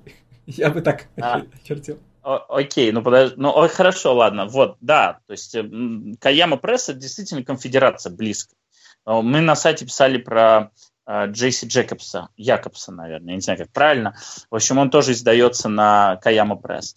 И в Каяма Пресс выходят все мелкие работы Дефорж. Во-первых, у него там была авторская антология «Луз», и он раз в год издавал такую тоненькую книжечку на 50 страничек, в которой входило там 4 истории. И э, каждый выпуск «Луз» был тематически а, завершенным цельным, как утверждает сам Дефорж. Вот. А потом, значит, все эти выпуски ЛУС, они переиздавались. Ну, то есть там сейчас есть только один сборник, э, который собирал ЛУС со второго по пятый номер. А на второй сборник просто не накопилось. И плюс Каяма Пресс издает э, сборники его мелких работ, которые разбросаны повсюду. Дефорж, он его на уровне синглов его невозможно собирать, потому что их просто нету. Есть постоянно его мелкие какие-то истории в самых разных антологиях, которые тоже ни в какой цифре вы в жизни не найдете, и поэтому его очень сложно собирать. Но как бы, издательская Пресс заботливо собирает все эти мелкие вещи и вот издает тоненькими тоже там по 100 страниц сборник. И плюс есть то, что он выпускает в Drone Quarter, любимое издательство всех канадцев, потому что он само канадское – и потому что они там все, все крутятся вокруг этой тусовки. Там уже выходят э, так называемые граф-романы, длинная форма. Это, конечно, Big Kids. Э, это э, у него есть еще такой не совсем комикс, а illustrated novel, как же он назывался, иллюстрированный роман про девушку, которую доверили смотреть за квартирой. Он называется, по-моему, First Year Healthy, если я не ошибаюсь, по-моему, это он. Да, это он. Да, First Year Healthy. Вот. А, и плюс, конечно, End Colony. End Colony – это веб-комикс изначально, но просто он собирается в одну большую работу, в одну такую красивую горизонтальную книжку, которая тоже издавалась на Drone Quarter. Вот, собственно, и все. И там, и там выпущено по три или по четыре книжки. На Drone Quarter точно выпущено четыре, на Каяме, по-моему, три. Поэтому дерзайте. Можем двигаться дальше? Да, и дальше твоя заявка и самая загадочная заявка этого выпуска. Э, интересно, почему загадочная? Ну, ты, наверное, расскажешь потом. А, моя заявка – этот комикс Twisted Romance. А, это мини-серия издательства Image. Я обычно ругаю ребят за то, что они предлагают Image или за то, что предлагают выбирать читательский комикс Image, потому что у нас его и так много, но это такой нестандартный Image. Это Image формата Island. То есть это такой талант-скаутовский имидж. Э, в общем, что такое Twisted Romance? Это антология э, из четырех номеров, сделанная полностью женскими авторами. Нарисованная, написанная, каждый выпуск новая авторская команда, новые голоса. Каждый выпуск состоит из трех историй. Первая история а, написано всегда Алекс Дикампи. Я думаю, что те люди, кто читают там комиксы Dark Horse или Image, ее знают э, по комиксам типа Mayday э, или по комиксам э, Grand House или по этому комиксу, который я забыл про подростков, которые выживали. Ну, ладно, вспомню, скажу. Вот. Cat and а Mouse подростки назывались. Нет, нет, не Cat and Mouse. Что там еще? No Mercy? No Mercy, No Mercy, да. Вот. А, Алекс Дикампи, собственно, она пишет одну историю в каждом выпуске. Ее рисуют разные художники. После этого идет сегмент с прозой, тоже за авторством а, женского а, сценариста-писателя. И после этого в конце комикс, сделанный отдельным каким-то картунистом, картунисткой, Э, без уже сценарного вмешательства Алекс Дикампи. Тут надо сразу сказать, что один из комиксов, э, по-моему, второй, если мне память не изменяет, э, делает Александра Алехандро Гутиерес. Это... Никита, мы еще вернемся к Брэндону Грэму. Я, я, я не могу. Это я нужно обсуждать. Не, хорошо, ты это обсудишь, но я просто хочу сказать, что это проект с Алекс Дикампи, и, в общем-то, это ее инициатива, она собрала всех этих женских авторов и сказала им, «Э, рассказывайте. Ну, а женских ли? Да, э, а, а, а. Тормози, Никита, я тебя прошу. Вот. Э, единственное, что э, все-таки у них была не свободная тема, а тема romance, twisted romance. Это заданная тематика, каждый ее раскрывал уже как, собственно, хотел. Но, по крайней мере, все истории Алекс Дикампи, они прекрасно ложатся в это словосочетание. А теперь, Никита, ты можешь углубиться в пучины э, своего э, Э, ладно. А что там, я не в теме. Мы обсуждаем трансфобию Никиты или что? Э, да, Почему да. сразу трансфобию? Exactly, именно трансфобию. Почему сразу трансфобию? Кама? Ну, я не знаю, почему ты сразу начал говорить про новую девушку Брэндона Грэма. Ну, на самом деле я могу сказать, потому что, ну, опять же, я уже говорил об этом в начале подкаста, о том, что по твиттеру Брэндона Грэма можно медленно смотреть, как он сходит с ума. И на самом деле вот это новое окружение Брэндона Грэма, оно, мне кажется, а, сильно влияет на его работы и сильно влияет на, а, ну, опять же, вот его творческий крю. То есть, если в 12-13 годах это были просто пышущие молодостью и а, талантом всякие Стаковые, Дел Римплы, его бывшая а, девушка или женщина Мэриан Чорчленд, если я, наверное, исковерху ее фамилию, но Мэриан Чорчленд это а, тот автор, который сделал Arclight а, вместе с Брэндоном Грэмом, то есть в его Эйтхаузе периодически рисовала что-то для профита. А, и у нее есть еще несколько... Ничего. Она для профита нарисовала, по-моему, только одну карту. Обложку. А, а, а, а General Audience, General Audience Мэриан Чорчленд может знать опять-таки по комиксу Elephant Man, где у нее а. было три одиночных выпуска, и где ее Старкингс, можно сказать, впервые представил для этой General. Ну, короче, самый большой ее body of work это Arclight. Это мини-серия из четырех номеров, э, про рыцаря трансгендера, опять же. И вот э, как-то так получилось, что Брэндон Грэм, э, ну, я не знаю полной истории, но их отношения прекратились, и Брэндон Грэм ушел к транссексуалу и попал, если судить по его твиттеру, в какую-то очень э, порнушную так тусовку, так скажем. Ну, то есть в тусовку секс-воркерс и всего такого. И, в общем, э, комикс Александры Гутиерес в Twisted Romance это ну, в какой-то мере отображает. Uh, I'm not really keen on that.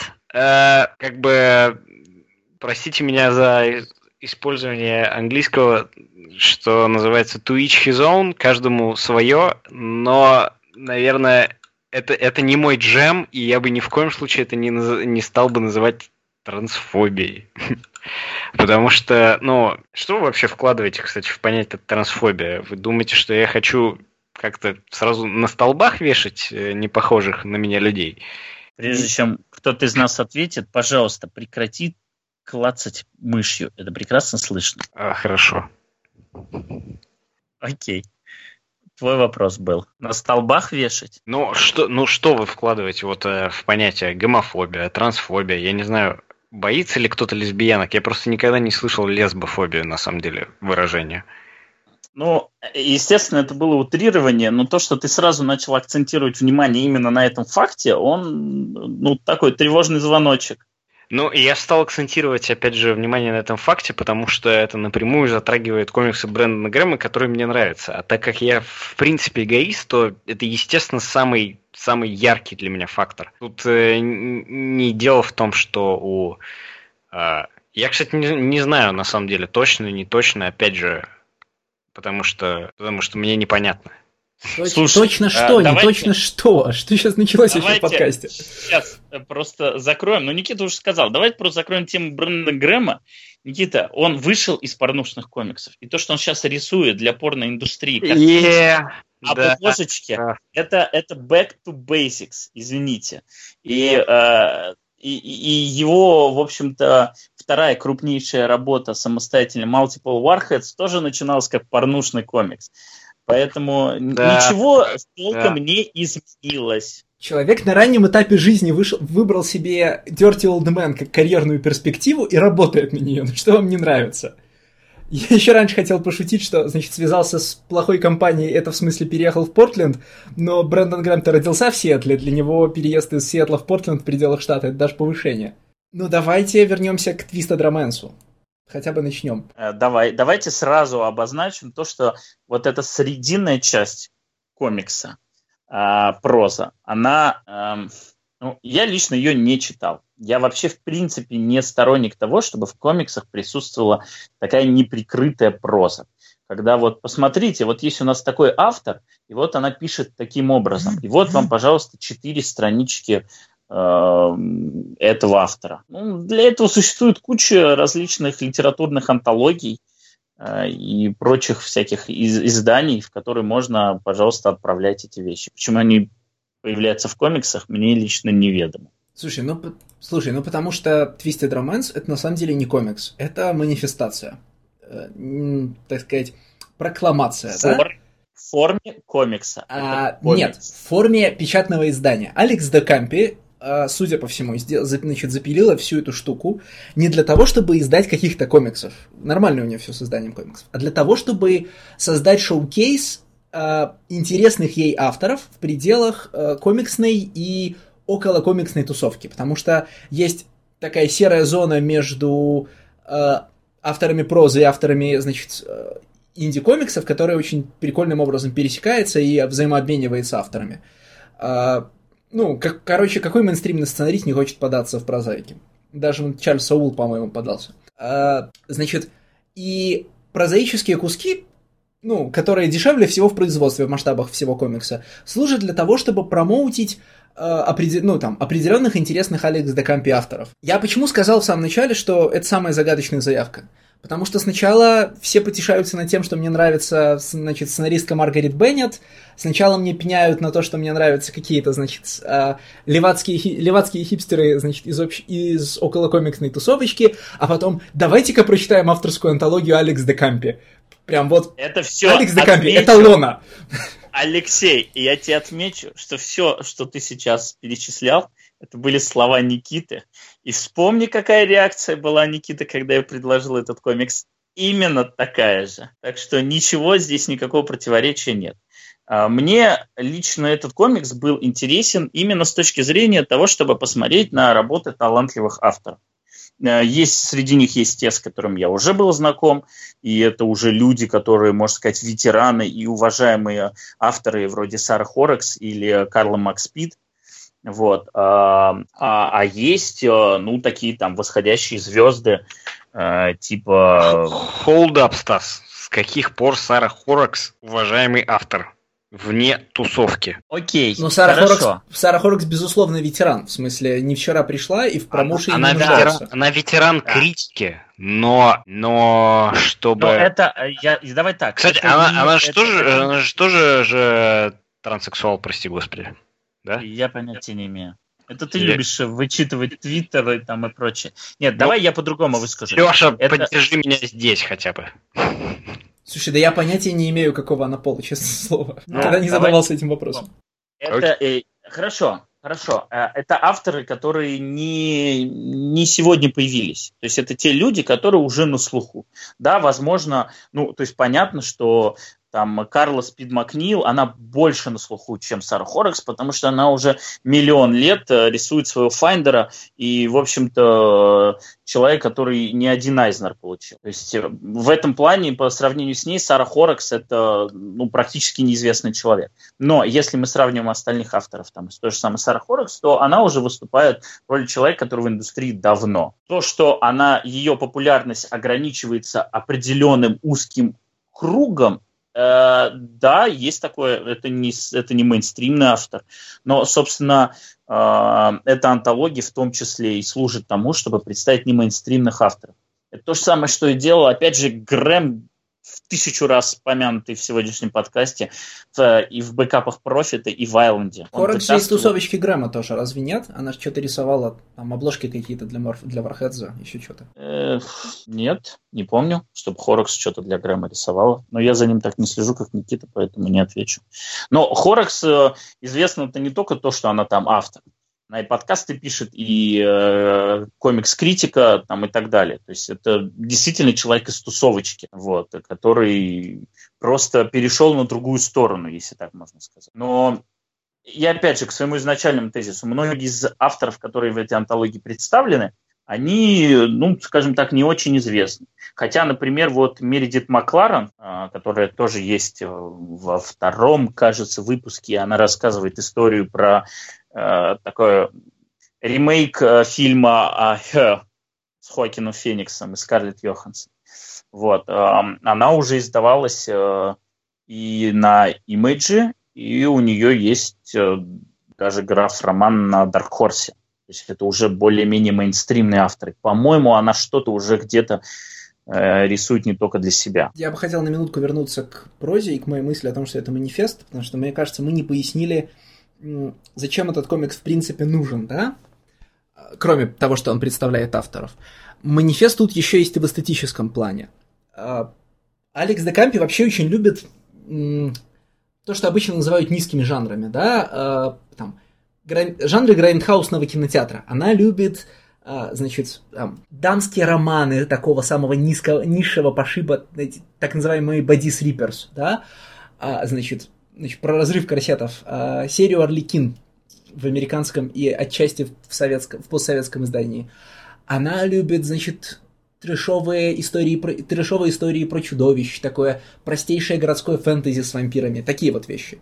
И Twisted Romance — это значит, ее напоминание о том, что в современных комиксах практически полностью растворился жанр э, дамского романа, жанр романс-комикса, да, в, там, в котором немало работали даже такие люди, как Джек The God Кирби, а, и предлагает к этому в разной форме вернуться, да. Собственно, проза в Twisted Romance для этого и построена. Я ее, значит, в полглаза прочитал, правда, не всю, это совсем не мой жанр. И, в общем, вы в этих выпусках прочитали одну историю, вы прочитали их все. Это, значит, нормальная эротическая проза, да? Если вы любите эротическую прозу, для вас это сработает, наверное, не знаю. А если не любите, вы не поймете, зачем вы это все читали. Там при этом э, происходит больше, как это по-русски сказать, эксплицитного, чем в э, комиксах, потому что комикс, вероятно, я не знаю, нуждался ли он в возрастном рейтинге, наверное, нет, там тоже рисуют всякое. Но в прозе гораздо, в прозе гораздо больше откровенной и прямой эротики, чем в комиксных историях. А из-за того, что Алекс Декампи любит простые вещи, получается, что большую часть каждого номера занимает очень простая история, потому что Декампи не пишет слишком сложные, которую либо вытягивает, либо хоронит художник. И это прям с каждым номером очень заметно, да, насколько сильно твое отношение к истории зависит от того, как она нарисована. К большой истории зависит от того, как она нарисована. А после куска с Декампи и прозаического куска, который мы пролистываем, вот там находятся все самые настоящие сокровища, потому что вот маленькие истории — это самое ценное, что в этой антологии есть. Вот вариант, значит, э, ну, история про любовь женщины и компьютера, значит, история Сары Хорокс, которая я не знаю о чем, будем честными. То есть нарис... выглядит впечатляюще, но о чем она, я не понял. А, и я веду к тому, что самое яркое для меня впечатление Twisted Romance а это вообще чистый такой гиковский кайф. Это завершающая история третьего выпуска. Ее написала Маргарет Траут. А, это история Оливия Лайс Пирст. И она про, если помните, она про, мышь, про кошку и мышку, которые, значит, учатся в Галактической Академии и значит, выясняют отношения с помощью, с помощью дуэли, переходящей в поцелуи. Вот это самое Блин, сильное. единственный комикс, который я во всей этой антологии не смог дать. А я тебе объясню, в чем прикол. Этот комикс на самом деле э, сугубо для своих, что называется. Он да, целиком я понял, постро... я понял, что он вот, вот из всей этой вашей сферы ролевиков... Там нет, нет, не, не ролевиков, нет. Он целиком спуфит... Э, ну вот они, они все время ссылаются на сериал, да? и он целиком, э, вот этот сериал, который они имеют в виду, целиком спуфит эпическое аниме э, револю... «Юная революционерка Утена». И это аниме, если ты его посмотрел в правильном возрасте, оно, значит, остается с тобой навсегда. И, у, значит, у Тена сам... я у Тену посмотрел в неправильном возрасте, но она все равно навсегда со мной осталась. И это развернутая шутка про повторяющиеся сюжетные мотивы в Утене, визуальные мотивы в Утене, и что было бы, если бы, когда вы учились в школе, вы бы смотрели Утену, и у вас были бы шпаги.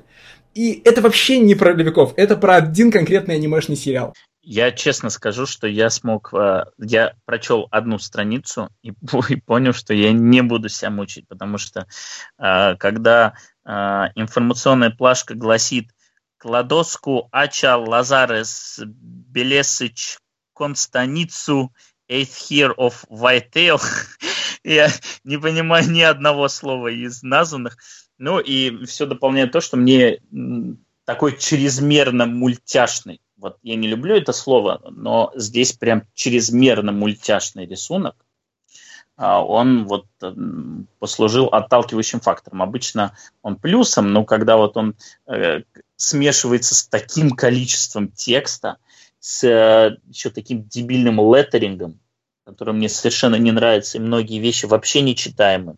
На черной плашке вот этот тонкий италиком текст написанный или синим на черном плашке.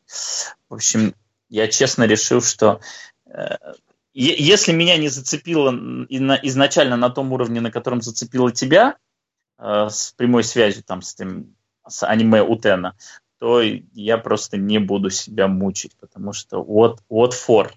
Это правда, леттеринг там ужасный. Но тут вообще половина комиксов впитывает в себя все худшее из э, современного веб-комикса, что мы знаем в области леттеринга, построения страницы, внимания к деталям, да, не, ну, я вот сейчас не только про Оли, Оливия Лайс Пирс, но про все остальные комиксы.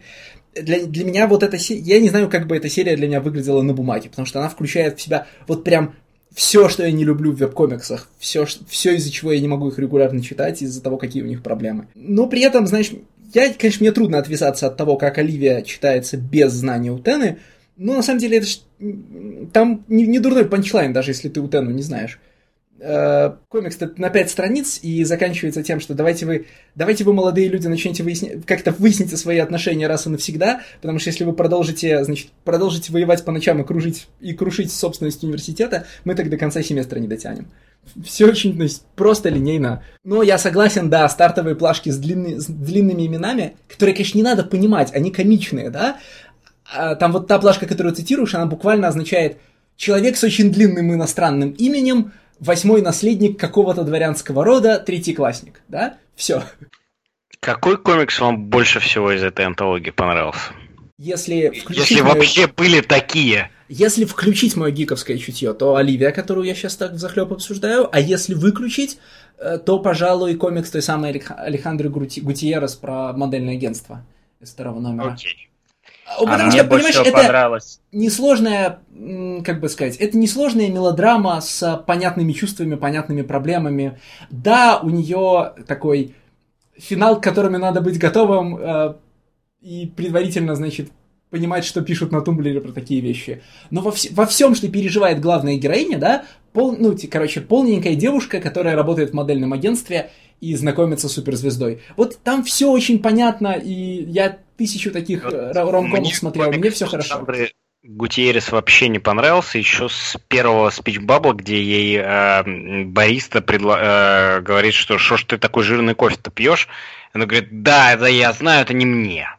Я знаю, что нужно смотреть за всем. Я понял, что окей, виктимность, это я еще, кстати, а Твист Романс-то я на самом деле смотрел по мере выхода, и я тогда даже не знал, что Александр Гутьеррес э, э, совращает Брэндона Грэма и все такое, поэтому обвинить меня тут в какой-либо фобии не получится. А, Стас, какой комикс тебе больше всего понравился? А, ну, мне совершенно точно больше всего понравилась «Мрачная сказка» из четвертого выпуска. Абсолютно, да, это джекпот. Мне тоже больше всего понравился Treasured. Именно из-за... Вот я уж точно не знаю, кто это. По полу мужчина-женщина некой Транглс. Транглс это женщина, конечно. Ну, короче говоря, восхитительная художница, э, будь она хоть серо-бурмалиновый в крапинку, вертолет, там, я не знаю, динозавр, кто Никита, угодно. останавливайся. Не, я не буду останавливаться, потому что раз ты упоминал э, в каком-то из подкастов гендерфлюидного вертосексуала, я же правильно, да? Я специально после этого подкаста вбил это в Google, и мне просто выдал чудовищный паблик сумасшедших людей. Э, Который поэтому- вертолета? Собственно. Да. Ну Да, так я же да. говорил в подкасте, что он, чудо... что он чудовищный. И что Ну, я с ним а- в одном городе живу. Подожди, Леш, у нас разные понятия чудовищности все-таки, да? А, ну вот я тебе могу сказать, что вот этот паблик, он совершенно, ну вот, он вот та- точно такой же сумасшедший, как э, Брэндон Маккарти сумасшедший. Так я это и говорил. Ну, значит, я не, значит, я отвлекся на что. Я его интенсивно хейтил, ну неважно. А, Ну, окей, хорошо.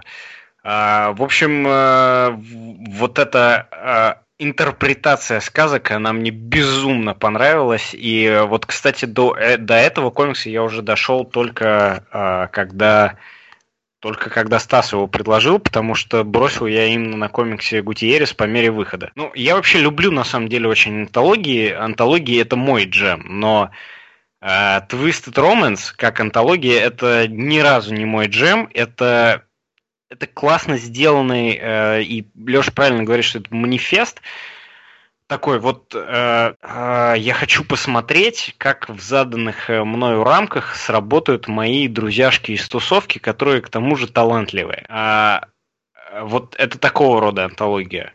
Э, по сути, да, Island на самом деле похож на это, но Island мне несколько ближе, что ли, по... э, ну, по сути, там просто фэнтези и sci-fi, да? А здесь жанры, которые мне духовно не близки, то есть э, это, ну, romance novels, да, то есть с, э, чтобы на обложке были женщины, которые раздевают э, мужчину в рубашке с длинными, с длинными блондинистыми волосами. Вот, это, ну, это не, это не мои жанры. Поэтому, короче говоря, Никит, понимаешь, вот как раз для того, чтобы ты для себя открыл прекрасную художницу Трангles, все и задумывалось.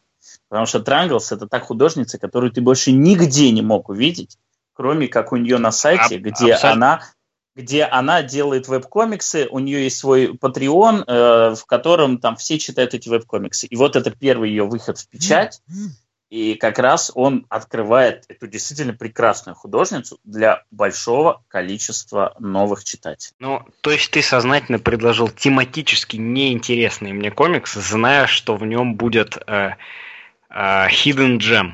Ну, я знал, я про Трангles я знал до этого комикса.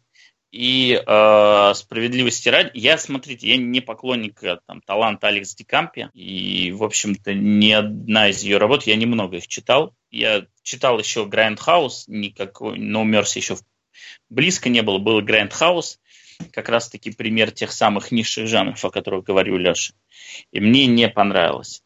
Но э, меня антология это привлекла, да, на уровне имен. Вот, и мне стало интересно. В том числе, если ты считаешь, что я читал, если ты считаешь, что я специально для тебя как бы делать заявку, если я ее делал специально для тебя, то в том числе для того, чтобы ты познакомился с художницей Транглс. Это правда. Чуваки, Транглс, безусловно, очень крутая. Я ее видел раньше, возможно, ну, то есть, и э, я не могу сказать, что она прям очень уникальная, потому что в этой манере рисовать, ну, типа, это вот вдохновленная Артуром Ракхамом манера, да, в ней довольно много людей же рисуют. Я хотел про другое сказать. А вас вот, для вас не ухудшает эффект комикса Treasured то, что месседж в нем выдается прям отбойным молотком лично в голову?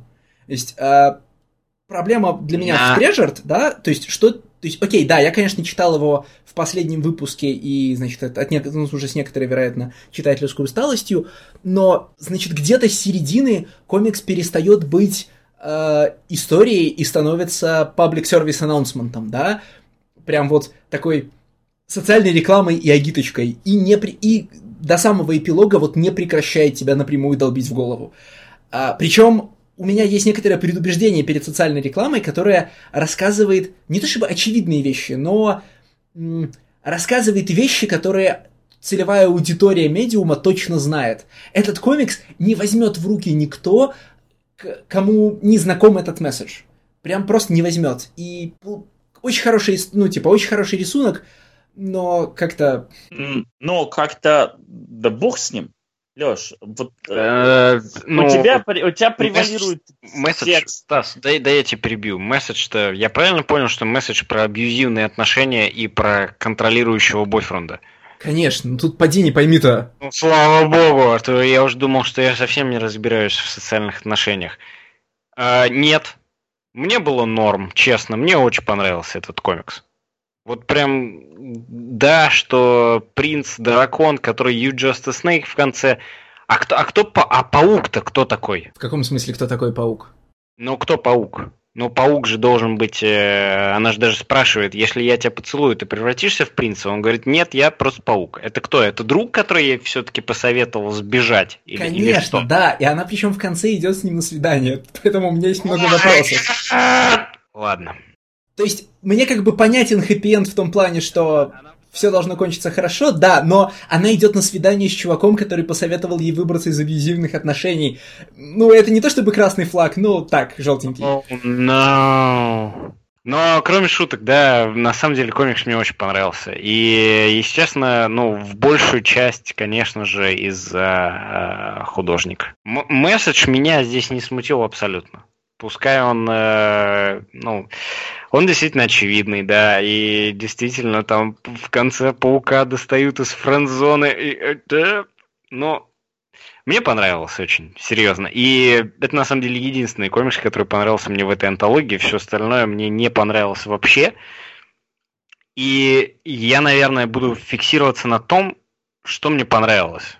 Буду думать про положительное. Потому что, ну, вот правильно Стас на самом деле сказал, или Леша уже сказал, я уже забыл, что я бы этот комикс никогда в руки не взял бы вот просто так. Но как так получилось, что ну, я люблю антологии, поэтому изначально я его начал читать, потому что это антология просто. И мне, в принципе, плевать. Это антология, опять же, женщин, э, мужчин, черепах с Галапагосских островов. Вообще все равно. Я люблю антологии. Но жанровая эта антология не для меня. И ругать вещи, которые не для меня и которые с моим уже сформировавшимся вкусом, какой он у меня не был бы, а, ну, это, это глупо просто. Ну, то есть это то же самое, что, я не знаю, ну вот, э, периодически мне очень хочется ругать э, комикс э, «Америка» Гэби Ривьеры. И мне очень сложно иногда себя остановить, чтобы этого не сделать. И иногда я себя не могу остановить, чтобы этого не сделать. Но в, вот в вакуумном пространстве это комикс, который я никогда бы в жизни не, не стал бы читать, не стал бы дотрагиваться до него и ну, как-то на него обращать внимание. Мне, мне очень нравится, как Никита такой говорит, э, я себя очень часто останавливаю, чтобы не ругать этот комикс, но, но, вот если бы меня стали один на один, я бы в жизни даже не притронулся бы к нему. Этих слов достаточно для того, чтобы этот комикс... Ну подожди, а... я его сейчас не ругал никак, да? Я сказал, да, что но... это э, комикс, который Нет, не будет для это... меня интересен. Это, это было сказано похуже любой ругани. Интонация, да? Интонация, вот эти вот акценты, я бы трогать ее даже не стал. Это, это возвращаясь к доктору Кто oh, практически. Oh, no. Uh... Но наша задача не хвалить и не ругать, да? Типа... Доктор Кто это просто смешная херня. Стапает. Вот не я начал, да, так давайте не будем. А, значит, наша задача не хвалить и не ругать, да? Наша задача в идеале предлагать угол зрения на работу, да? Я не знаю, у нас Карла Спид Макнил, кстати, есть в Мастриде? Finder, конечно. Вот. Соответственно, есть простой подход к комиксу Twisted Romance, да, значит, если вы не знаете, интересны вам романтические комиксы или нет, если вы вообще не понимаете, для чего нужны дамские романы, там, прочитайте вот 4 выпуска Twisted Romance, включая прозу, вы, типа, хорошо будете знать для себя на будущее, интересны вам вообще романтические, э, ну, типа, дамские романы или нет. Там по пути вы встретите нескольких хороших художников, значит, из них вам, скорее всего, запомнится Транглс, но ее можно, ее можно читать на Патреоне, и Карл Спид Макнил, ее нужно читать в нашем Мастриде, ее необходимо читать всем, прям решительно и прямо сейчас. Вот как- как-то так. Хороший сэмплер целого жанра, который обычно не представлен в наших мейнстримных э, списках для чтения. Ну и плюс хороший сэмплер, э, в том числе молодых художников, художниц, э, типа там Кетти Скелли, типа той же самой Транглс, э, типа вот эта художница, которая рисует про комикс с компьютером. У нее есть, э, кстати, если вам понравится, у нее есть комикс, называется что-то типа Heart Shaped Box, как-то так, по-моему, называется. Ой, я его, по-моему, подожди, я его читал. Подожди, подожди, подожди. Heart Shaped Box это название, по-моему, романа э, Джо Хилла. А у нее очень назва- похоже, что-то типа там. Ну, короче, где она собирала свое сердце по кусочку. Вот. А, Он достаточно приятный, если, э, в общем, у вас есть определенная терпимость именно к этому жанру, который вот в этом комиксе хорошо раскрывается. Heart Shaped Box, да, это роман Джо Хилла. А, Он другое. а комикс назывался Что ты там... Давай, Алексей, я верю в тебя. «Карты на бокс», говорит нам Google. Да, Да, да, «Карты Хартина. на бокс». Я его... ч- э, Келли Томпсон и Мередит Макларен, я его читал, и он вообще никакой. В смысле, он очень красивый, но... Ну, типа, ну, содержательно, вот. Мне почему мне сначала даже вспомнилось... Мне сначала показалось, что его писал Сибела, настолько это никакой был комикс. Мне казалось, что он у меня в одном арсенале с комиксами Сибела находится. Но он настолько по стилю не Сибеловский был. Он такой воздушный про эм, девочку, которая пытается отойти от разбитого, собрать свое разбитое сердце. Очень, очень мило нарисованный. И, в общем-то, все. Ну, это же такой Скотт Пилигрим, в общем-то. ну, нет. Ну, Ну, она же там пытается собрать сердце по кусочкам, посещает да. разных людей, правильно, да? да, То есть там да, такая да, видео...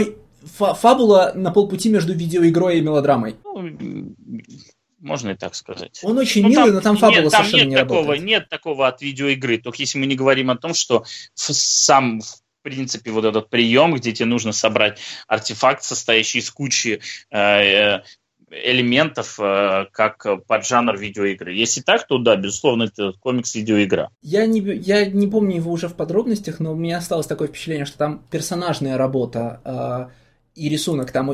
И, персонажная работа и рисунок там работают, в смысле, э, там милая главная героиня, и все очень клево, очень, значит, э, очень трогательно нарисовано. Но там очень скучная фабула, в смысле, тебе неинтересно за ней следить, она ни к чему не приводит, там, э, ну, эмоциональная развязка там практически никакая. То есть, как бы, если по пути через этот комикс возникает желание его бросить, его надо бросать, потому что если вы его дочитаете, лучше уже не станет. Вот, вот что я про него помню. Но не себя, конечно, я погорячился. Я просто хотел завершить мысль э, тем, что этот комикс, который мы сейчас с Лешей обсуждали, он четко нацелен на определенную целевую аудиторию, нацелен на целевую Nevermind. Вот. э, и если вы в нее не попадаете, то, скорее всего, вам остается только любоваться картинками и перелистывать страницы. Поэтому давай ехать дальше и дадим слово Никите. Никита обещал в прошлый раз предложить комикс один, предложил его. Нет, это не All New X Factor, да, Никит? А, да, действительно, я в прошлый раз э, обещал предложить All New X Factor, потому что я очень люблю художника Кармина Диджиан Доминика. И, в общем, я начал этот комикс читать, и у меня не получилось это сделать, потому что я не могу переваривать э, диалоги э, Питера Дэвида. И я решил предложить другой комикс. Э, Автора, чьи диалоги я не то что могу переваривать, а очень даже люблю и ценю, и, э, ну, разве что не цитирую только. И это комикс Ultimates, но не Марка Миллера, э, потому что Джеффа Лойба.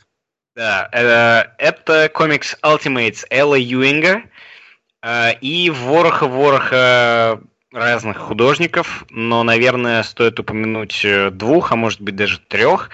Это Кен Тракафорд, который рисует первый том, большую часть первого тома, и это мой любимый художник Тревел Форман, который рисует большую часть второго тома, а именно Ultimates в квадрате.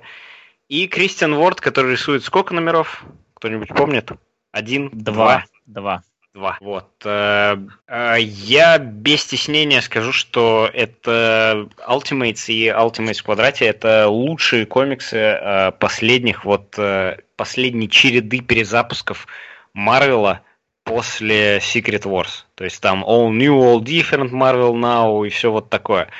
Это безоговорочно лучший комикс Marvel вот э, начиная с 2015 года. Просто вот что хотите говорите, даже несмотря Легион. на... Э, Легион Сиспарьера лучше. э, он, э, он, он, он, Legacy. Он, э, он разве в 2015 году был? Э, блин, ну, по-моему, что-то. По-моему, Ну, когда? по-моему- Marvel Now. Marvel Now когда был? Ну, он- Marvel Now это 12-й. Э, X-Men Legacy Спурье, он, конечно, очень хорош, но, во-первых, он, по-моему, не современник Ultimates. Ну да, Именно. он, он, он, он 14 заканчивается. Вот, да. То есть это был комикс, который из вот того самого блинного перезапуска Marvel Now, из которого как раз и Авенджеры Хикмана, и New Avengers Хикмана, вот который, который вот перезапуск, который зашел.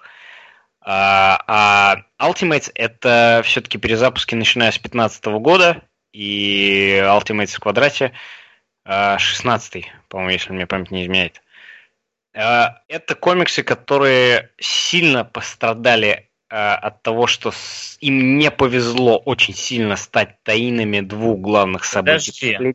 Тормози, мы это еще обсудим. Ты просто скажи, что идейно, вот идейно этот комикс, э, идейно это сиквел фантастической четверки Хикмана.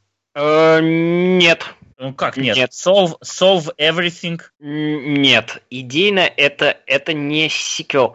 А, это идейно это может быть сиквел идеям Хикмана в Марвеле, но это ни разу не сиквел фантастической четверки Хикмана, потому что у фантастической четверки Хикмана помимо всех вот этих больших э, bigger than space концептов, bigger than э, э, time концептов, было его главная составляющая, то, что это семейный комикс про приключения. И да, эти приключения, они все повышались и повышались и вышли на то, что семья в конце стала богами, но идейно это семейный комикс.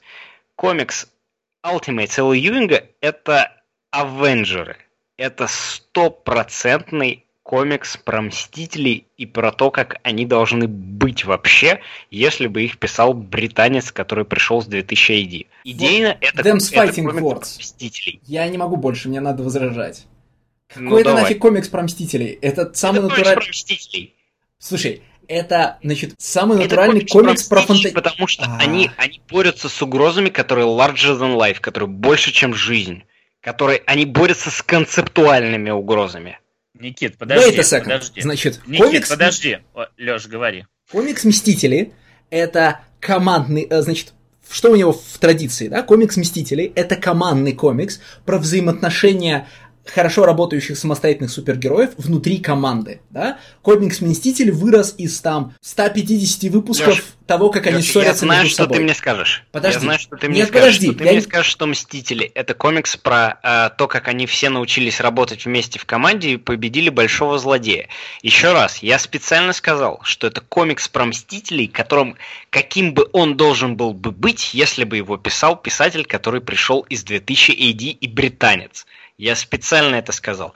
Для для таких утонченных писателей, которым без, вне всякого сомнения является Эл Юинг, команда сверхлюдей не должна э, превращаться в мыльную оперу и заканчиваться фистикафс э, с... э, я не знаю, с кем, с красным черепом, с... э, как зовут вот этого... Дай мне сказать. Чу- Хорошо, давай. Значит, а, Мстители, как я, значит, Мстители договорились, да, это, это история про то, как э, команда, ну, в ДНК Мстителей бесконечное хлопанье дверями, переорганизация состава и полная смена состава команды. В ДНК фантастической четверки, да, вас, значит, в, в основных ее и величайших ранах всегда стоит решение глобальных космических проблем с э, средствами науки и смекалки, да, сложение, не, сложение нестандартных способностей и устройств с нестандартными эффектами для решения грандиозных проблем. И в этом смысле Ultimates это фантастическая четверка. И, конечно, сейчас, чтобы в Марвеле написать хорошие, хорошие кейп-комиксы с умным содержанием, нужно, чтобы пришел, ну, британец со стороны. Это всегда так было. Э, поэтому, значит, половина моего, половина моей драки сейчас в том, что это, безусловно, вот, насколько я знаю знаешь, фантастическую четверку Ли Кирби. Это фантастическая четверка Ли Кирби, как ее, как ее пишет Юинг в 2016 году.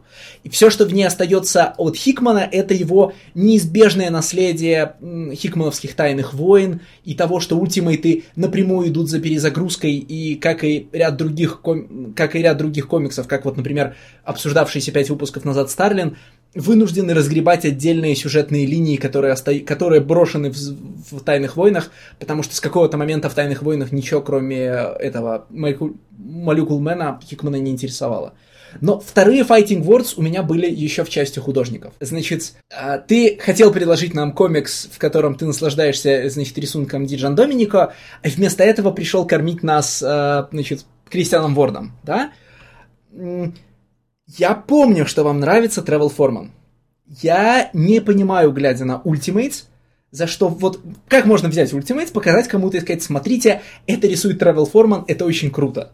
Там, это фотошопит Travel Foreman, это очень круто. Может подожди, быть. подожди, я тебе могу сразу сказать, когда появляются New, new Universal персонажи, которых э, рисует Travel Foreman, это прям вот все, вот прям вот можно ломать стол и уходить в монастырь. Это очень круто сделано. Ребят, Ребят, я обычно первым э, за то, чтобы мы скакали с темы на тему, но вы просто уже перебиваете все мыслимые и немыслимые. Давайте про художников отдельно. Тем пока было две.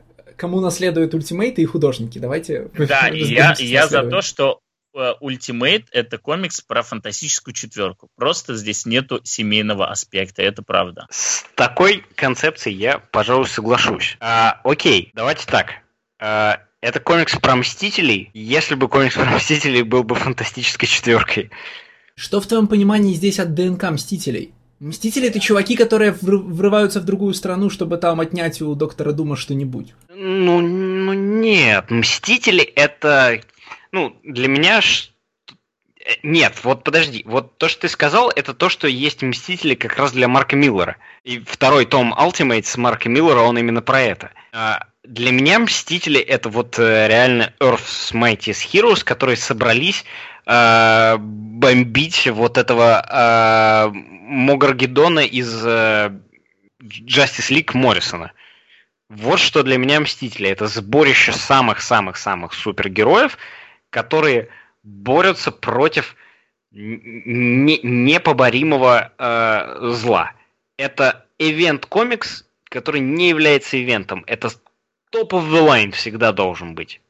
Мстителя молодого Моррисона я согласен. Ладно. Э, с, ну, стряхнуть ощущение, что Юинг э, там, короче, вырос на Моррисоне, все равно же нельзя в течение всего комикса. Нав... Слушай, наверное... Э, мне кажется, Юинг... Слушай, очень, очень сложно сказать, чем всегда вдохновляется Юинг. Но вот на самом деле его Mighty Avengers, который еще рисовал Грег Лэнд, это вот это чистая Моррисоновщина. Причем вот Моррисоновщина со знаком минус. Но на самом деле это как бы приквел Ultimates. А Ultimates это вот, ну, прям вот то, что, то, что мне нравится. Вот, вот такие комиксы я хочу читать от Марвела. Слушай, ну в первом томе просто, э, вот в отличие от второго, в котором происходит больше марвеловского космизма, и к этому я еще хочу вернуться, в первом томе Юинг прям делает совершенно Моррисоновский гамбит. Он заявляет серию, как историю о больших космических проблемах, ну, то есть, типа, что мы можем показать в комиксах, чего вы не, собер... не можете увидеть на, телеэкра... на киноэкране, да? И сразу после того, как он решает первую космическую проблему, там, разбирается с Галактусом путем виртуозного погружения в марвеловской континьюити.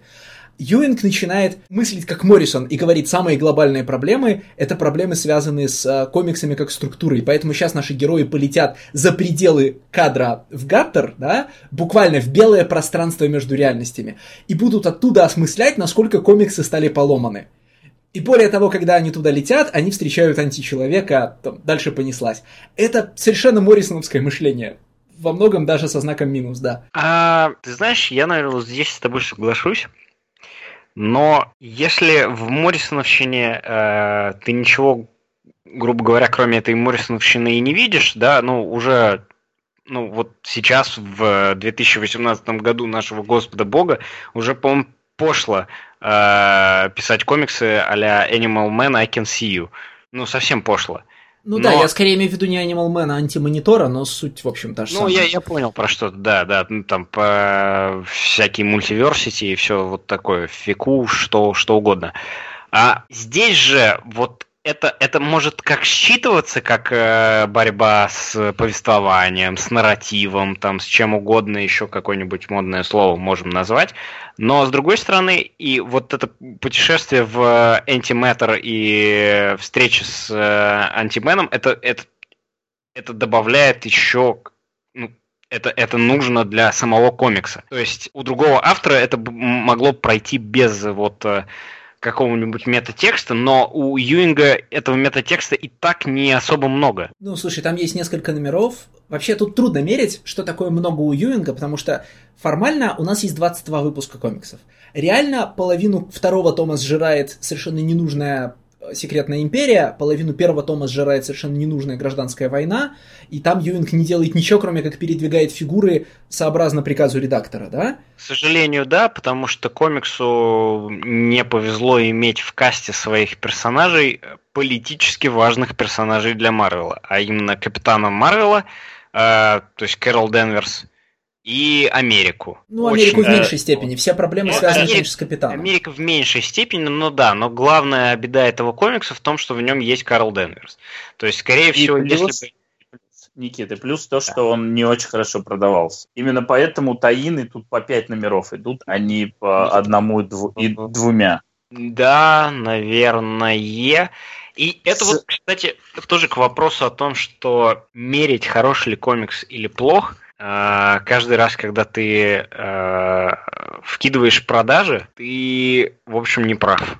Но я, я вернусь. Это, деле, я это на самом деле Мо- тоже можно, можно я закрою тему просто вот таинов, и вы продолжите свое обсуждение. Просто для меня лично этот комикс э, это очередной трагичный пример э, what uh, might have been. То есть э, комикс, который действительно жутко покалечен просто таинами.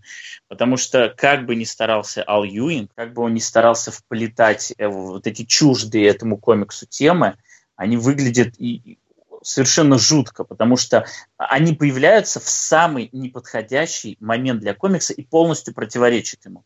Потому что э, я напомню, что к моменту, когда затевается вся эта кутерьма по поводу того, можно ли видеть будущее э, там, и превентивно действовать, она возникает ровно в тот момент, когда герои собираются починить таймлайн который искалечен путешествиями во времени, путешествиями из будущего в прошлое. И в этот ритконами момент... он искалечен, ритконами. Э, э, ритконами, окей. Э, Леша, whatever. И в этот момент появляется тема по поводу того, стоит ли нам верить видениям чувака из будущего. А в тот момент, когда во втором томе э, речь идет о том, будет мультивселенная или все схлопнется в одну вселенную, неожиданно у нас начинает превалировать придурочный сюжет про то, как э, Капитан Америка Гидра, Гидра Кэп заменил реальность. Обалдеть. В контексте того, что делает Ultimate, то, что произошло в комиксе Secret Empire, это просто песчинка, это просто ничто, это то, на что они в принципе не должны обращать внимание. А они вокруг этого пляшут там пять выпусков, сжирая такое ценное пространство, которое можно было потратить на основную историю. Ну, Юнгу и... надо делать карьеру, поэтому он проявляет себя как хороший боец, не критикует э, проблемы таинов прямо на их страницах и честно пытается вписать как можно лучше. То есть он прям там демонстрирует высокий профессионализм. К этому вопросов нету, но, к сожалению, это вот в очередной раз пример того, каким мог бы быть цельным а, авторским продуктом этот комикс, не вмешивайся в него вот эти дебильные таины. И каким в итоге а, раскромс, раскромсанным на какие-то а, обрезки этот комикс в итоге стал. Ну, просто, честно, для меня я вот а, получал огромное наслаждение до первых таинов. Как только началась вся эта фигня с Таносом, а, по The Civil War 2. А, Все резко стало хуже. И потом, когда весь финал был испорчен придурочной повторной линией про то, как они пытаются прорваться на землю, а, защищенную щитом Капитана Америки. Плохо даже не то, что значит, там, Таины с Таносом не нужны. Плохо то, что и в самой гражданке-то Танос был не нужен. И это, получается, Таины к дурацкой Абсолютно, относительно конечно. побочной линии. То есть, ну, как бы я всегда рад видеть Таноса, ну, вы понимаете, но... А ну тут надо было как-то привязать, понимаешь? Но, но, но ты понимаешь, что. Thanos в Civil War 2 это, э, блин, ну им мог бы быть какой-нибудь Бушвекер из Спанишера, потому что это Танос, который с э, пулеметами, с ракетницами, ну, чудовищно. Ну, то есть э, я, на самом деле, Civil War 2 я воспринимаю как э, просто финальный плевок Бендиса. Мне кажется, он уже на тот момент э, состоял в переговорах с DC и, ну, блин, ну, написал, ну, это, это бесспорно одна из, не одна из, а худшая работа Бендиса и один из самых худших таинов, которые я когда-либо читал в своей жизни. Ой, не таинов, а ивентов. А я очень люблю ивенты. Все знают, что я очень люблю ивенты. Но Civil War 2 это, это просто чудовищно. И тем более, ну, когда два очень плохих ивента идут прямо подряд, ну, это прям очень все очень грустно.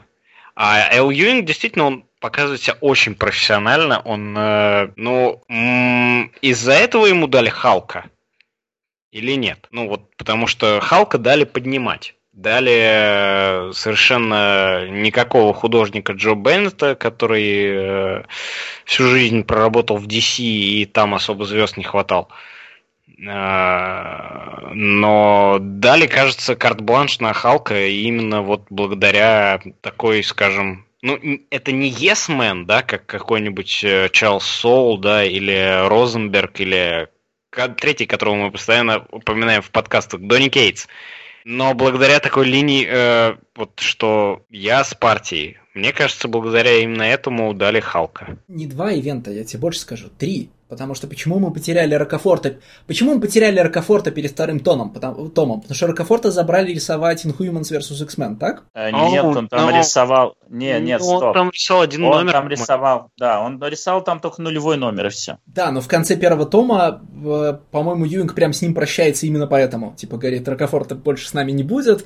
Наверное, у него будет красивый IVX номер, там, все дела. А разве Inhumans vs. X-Men это ивент? Э, Я никогда не считал вот Inhumans vs. X-Men ивентом каким-то. Для меня вот э, э, это, это какие-то личные X-меновские вещи. Смотри, а, вот э, до а, House of M, House of M в Марвеле в основном были а, family ивенты. То есть это X-меновские ивенты. Вот прям глобальные ивенты до House of M в Марвеле было немного. Это были, конечно, Secret Wars, это, конечно, было Onslaught, там, и вот их там по пальцам пересчитать. Вот именно такие большие. А потом грянул House Age of of. Apocalypse. Age of Apocalypse это была чисто X-меновская тема. В ней не Разве участвовал больше никто. Конечно. Там было Но- пару, но- но- пару но выпусков. Апокалипсиса там же полно и других героев. Там Э, же... да, Никит, Age of Apocalypse на 4 месяца заменил 4 главных ангоинга X-менов. И там Очень было еще хорошо. два, два выпуска X-Men Universe. Ну, то есть это вообще фигня просто. Вот, Onslaught, он реально прошелся по всем, допустим. И вот после того, как был House of M, а, наверное, даже не House of M, а скорее Civil War, который зацементировал статус эвентов именно за Мстителями, и все, что делалось в Мстителях, это было флагманским. После этого все, что происходило отдельно в тех же самых X-менах, там, Messiah Комплекс, это считалось не ивентами, а такими кроссоверами, либо э, ивентами не вселенной, ивентами уголка. А все, что происходило с Мстителями, это стало именно ивентами. Civil War, Secret Invasion, там World War Hulk э, и прочее, прочее. Вот они начали штамповаться. Но если мы как бы, там, ну просто у этих ивентов намного больше таинов, но у Inhumans vs. X-Men были таины а, в обоих ангоингах а, Inhumans'ов и в обоих ангоингах X-Men. Там таинов было больше, чем основной серии. То есть дофига. Ну ладно, это мы отвлеклись. Ну как отвлеклись? Это все еще в рамках основной темы. А, Я, я как, прежде чем мы сбились на Таины, говорил о том, что во всем, что Юинг делает по собственной воле, во всем, что не является таиновыми выпусками, да, есть две магистральные темы. Это Марвеловская космогония, такая, ну прям, старлиновский космос, значит, с- э, с- ну как старлиновский, многие вещи в нем придумал еще Дит, э, значит, придумал еще Кирби, что-то придумал Дитка, но как бы это те персонажи, с которыми обычно играет Старлин. Трибунал, Лорд, Лорд Порядок там и так далее. И мета-уровень, на котором, э, значит, Юинг рассказывает нам, почему важны ивенты, почему, значит, э, ну, типа, сколько было ребутов у Марвел вселенной. Более того, он на страницах комикса практически пишет обоснование того, что Тайные войны это ивент. Типа, ой, ивент, э, ребут. Типа, все говорят, что это нифига... Значит, все везде говорят, что это нифига не ребут, и Марвел вселенная продолжает существовать. Нет-нет, говорит Юинг, смотрите, это совершенно точный ребут. Сейчас покажу. И я хотел только сказать, что ярче всего это проявляется в том, что у нас есть специальный выпуск, в котором нам Галактус э, объясняет, как изнутри вселенной Марвел выглядит timeline вселенной Марвел, что в нем важно, да, почему ивентами все движется, и, значит, типа, что будет, что вы увидите, если вылетите за пределы, ну, за пределы кадров Гаттер, то есть вот это вот белое пространство. Но это же, Леш, это же круто. Вот, блин, вот этот момент, когда там начали рассказывать, что было там 9, 7, 10 вселенных до этого, и каждая заканчивается каким-то ивентом. И вот этот Secret Wars это еще один ивент. А, ну, блин, мне, мне прям это так понравилось. Вот именно вот с такими вот концептуальными угрозами Larger Than Life, типа э, Living Tribunal, которого убивает этот э, хаос. Но это уже больше во втором томе все-таки. Кстати, а... кстати, про Living Tribunal. Вот это буквально ответ э, Стасу про... Нет, э, значит, Стас пять выпусков назад имел претензии к Старлину, который расправляется со всем не старлиновским космосом одним движением руки, да? Ну вот мы обсуждали Таноса, который ругается на то, что он вел себя как-то ему для него непонятно для него, значит, э, что Старлин делает с аннигиляцией. Здесь вот кого убивают, значит, в лице Ливинг Трибунала? Буквально типа год, ну, за год до соответствующего выпуска или даже меньше, туда поставили старлиновского Адама Варлока, да? Это же вот, э, ну, Адам Варлок из старлиновской вселенной становится Ливинг Трибуналом новой вселенной. Мы это обсуждали в пятом выпуске. И все, пожалуйста, э, в конце, да, ага. в конце Infinity Finale последние слова Адама Варлока слэш Living Tribunal а, значит, раньше у этой вселенной были космические проблемы, с которыми Трибунал не справлялся, а теперь будет по-другому. Следующее появление Living Tribunal а, он говорит, значит, ничто не истинно, все позволено, его немедленно убивают. Так и надо. Не, мне, мне, кстати, вот мне очень нравится, когда а, возводятся вот эти вот larger than life концепции, то есть не просто конкретные сущности, а на уровне вот концепции. Но при этом они себя ведут как самые обычные персонажи. То есть э, они, с одной стороны, тебя возносят, что ты, ты you can't comprehend, ты просто не можешь просто понять, твой мозг не способен а, вот все это осязать но при этом э, все не сводится в конечном итоге до того, что э, это обычные персонажи, обычные злодеи, там, обычные майнд-контрольные, вот этот вот логос, которого майнд-контролит первая вселенная, там, и так далее.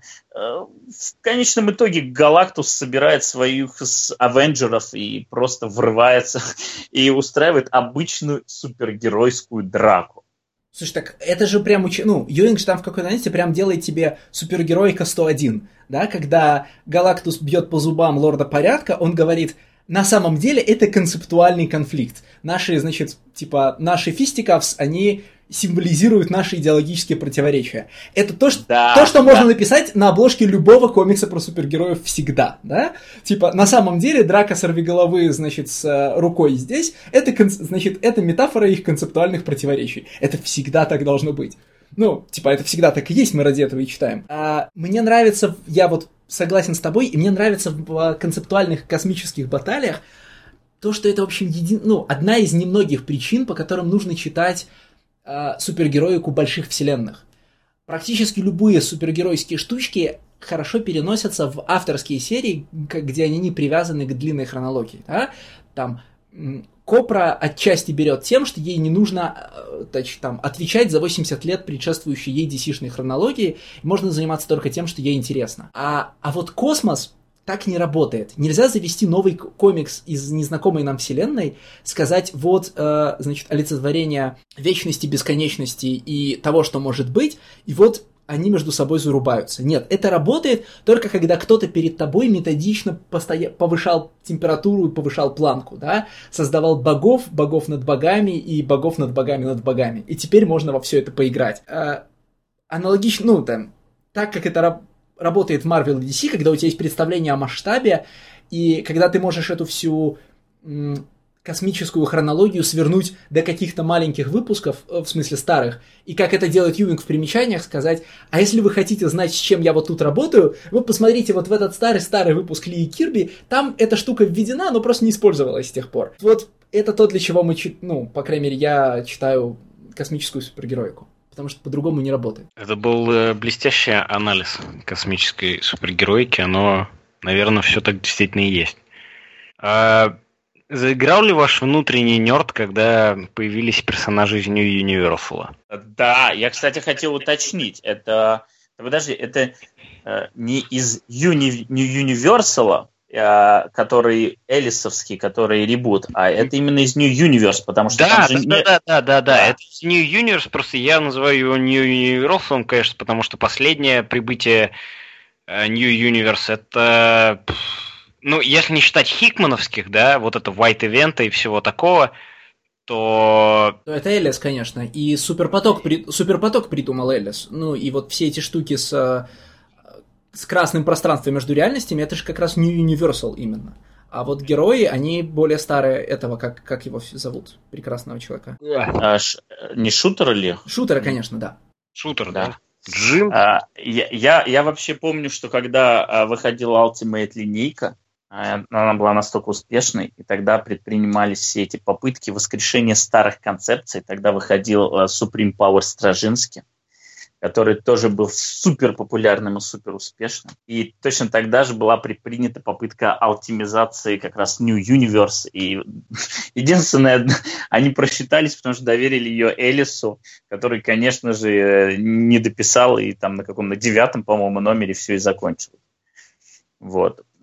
Но я просто оригинальные комиксы New Universe никогда не читал, поэтому нерд во мне особо никак не мог откликнуться. Но мне... Я, честно говоря, люблю даже не только вот на уровне, что вот, я эти комиксы читал, а мне нравится, когда авторы выкапывают какие-то вот такие старые древние вещи э, и начинают э, под э, те вещи, которые кажется, что их сейчас невозможно Все правильно, Стас, именно на да. этом уровне и должен был проснуться твой нерд, что это выкапывается из бесконечной библиотеки Марвела что-то, что ты вроде знаешь, а вроде и не знаешь. И не, ты не обязан был читать э, комикс. Э, блин, я на самом деле читал этот Старбренд, э, блядь, только что же про его называли шутера как раз, да? И да и все, по-моему, больше я особо ничего не читал. Я вот с New Universe-то не очень близко знаком, ну, в смысле, я его, я его местами читал, но шутер в том месте, ну, в том периоде оставляет меня равнодушным.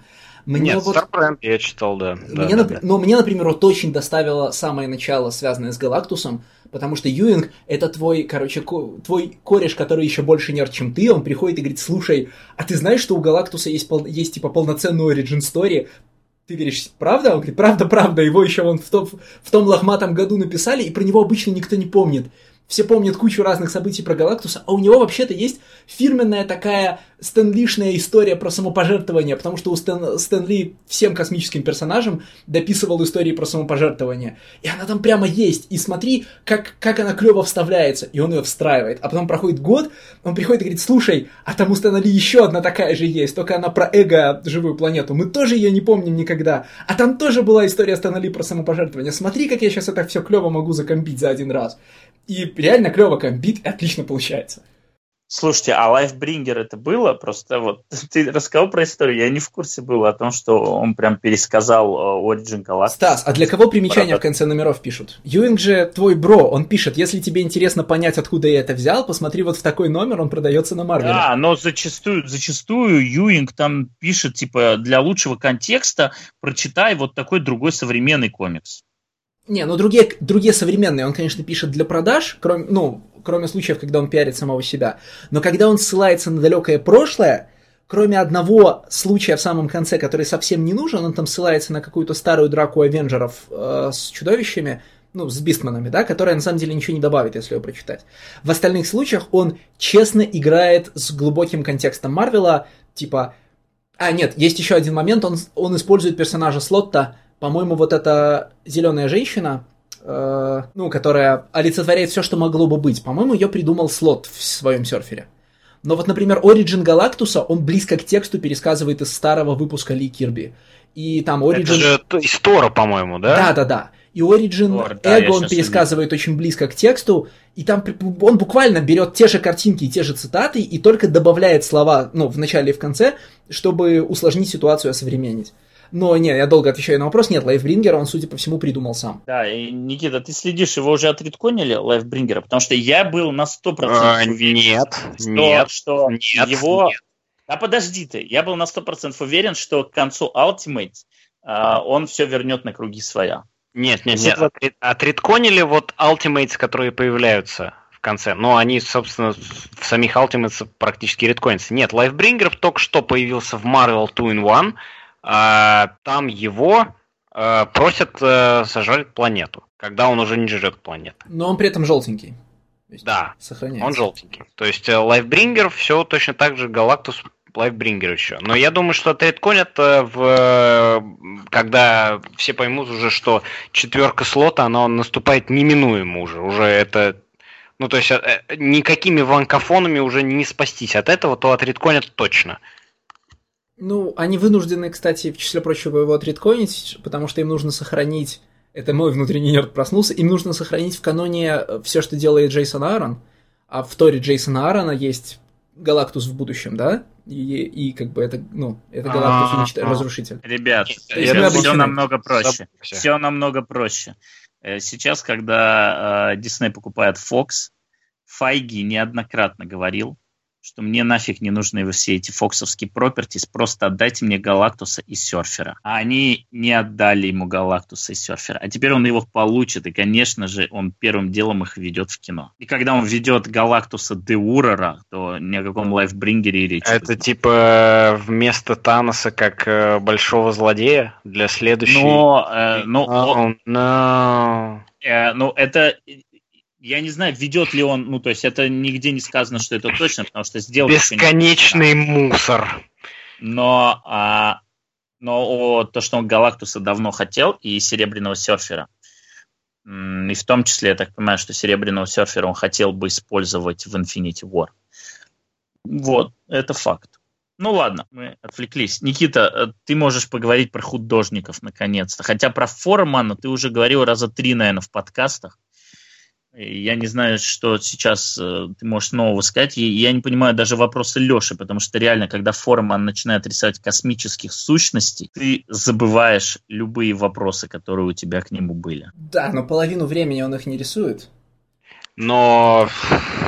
И вот эту вторую половину Форман... он делает то, что нравится Никите, то есть он рисует а, таких подс подсушенных э, людей, застывающих в драматическом... В, как это статику, динамику в статике, Ой, да? Здесь, и это здесь для меня как-то себя, не... Здесь я для себя открыл другого Формана. То есть, действительно, мне больше всего нравится вот э, Форман э, образца Animal Man, да, где много очень вот и ты правильно очень, Леш, использовал эпитет, подсушенные вот такие вот застывшие какие-то, крючковатые такие, э, вроде статичные, но в то же время они находятся в движении. И абсолютно другой плоский план каких-то концептуальных реальностей, в которых пребывают Лого, Хаус и Living Tribunal. Действительно, я не знаю, что говорить про художников, потому что э, большинство художников, которые здесь э, есть, э, э, Кен Дракофорд, э, Тревел Форман, они мне очень сильно нравятся. И, э, блин, действительно, вот э, этот, этот комикс это такой что могло бы быть такое просто ужасное кладбище. Э, потому что здесь столько всего могло получиться. И, и мне бы хотелось бы, чтобы этот комикс продолжался бы и жил бы. И я бы увидел бы межгалактическую э, полицию в виде воскрешенных Ultimates с Мейкером во главе. И вот этот, блин, ну там даже есть момент, когда Америка попадает в Punch Dimension. То есть реально вот, э, вот этот мем, то что у Циклопа у него не лазер из глаз, а у него Punches from the Punch Dimension. Так это Америка, не мем, это канон. Америка прыгает в Punch Dimension. И в Punch Dimension только красная энергия Циклопа. То есть, что у Циклопа у него телепорт, вот э, портал э, вместо глаз в Punch Dimension. Но это же, это же просто не, это очень круто. Э, Эл Юинг это один из немногих авторов, который может подойти к бесконечной библиотеке Марвела и с трепетом, и в то же время с иронией, и совместить это в такой потрясающий коктейль, вот такой целостный комикс, что ну просто любо-дорого смотреть. И, к сожалению, этот комикс не получился. Ну, слушайте, как же Юинг презирает Марка Миллера? Какое же удовольствие об этом читать в самом конце. Берет и, ну, во-первых, он, конечно, берет и за несколько... Что? Кто не презирает Марка Миллера? Есть ли люди, которые не презирают Марка Миллера? Если ты, если ты не Капула, то, по-моему, ты презираешь Марка Миллера, ну, как бы сразу же. Слушай, ну довольно много людей его не критикуют в открытую. Даже Грантушка его не критикует в открытую, потому что, короче, им шотландцам надо держаться вместе. А Юинг э, за несколько, вот просто там берет и говорит, я сейчас за несколько страниц покажу, как надо, и показывает, как надо. А, там к тому моменту уже есть какое-то какое время идет сугубо разговор о космосе, да, и периодически уже от этого, значит, немножко устаешь. Особенно, когда недавно перечитывал Старлина для статьи. А, да, а потом Юинг притаскивает ультимейтов и показывает, как надо писать диалоги ультимейтов. И просто дайте мне ongoing того, как Юинг пишет этого Тони Старка. И того, как он простые вещи придумывает. Типа, почему Тони Старк пьет, там, почему Тони Старк плюется.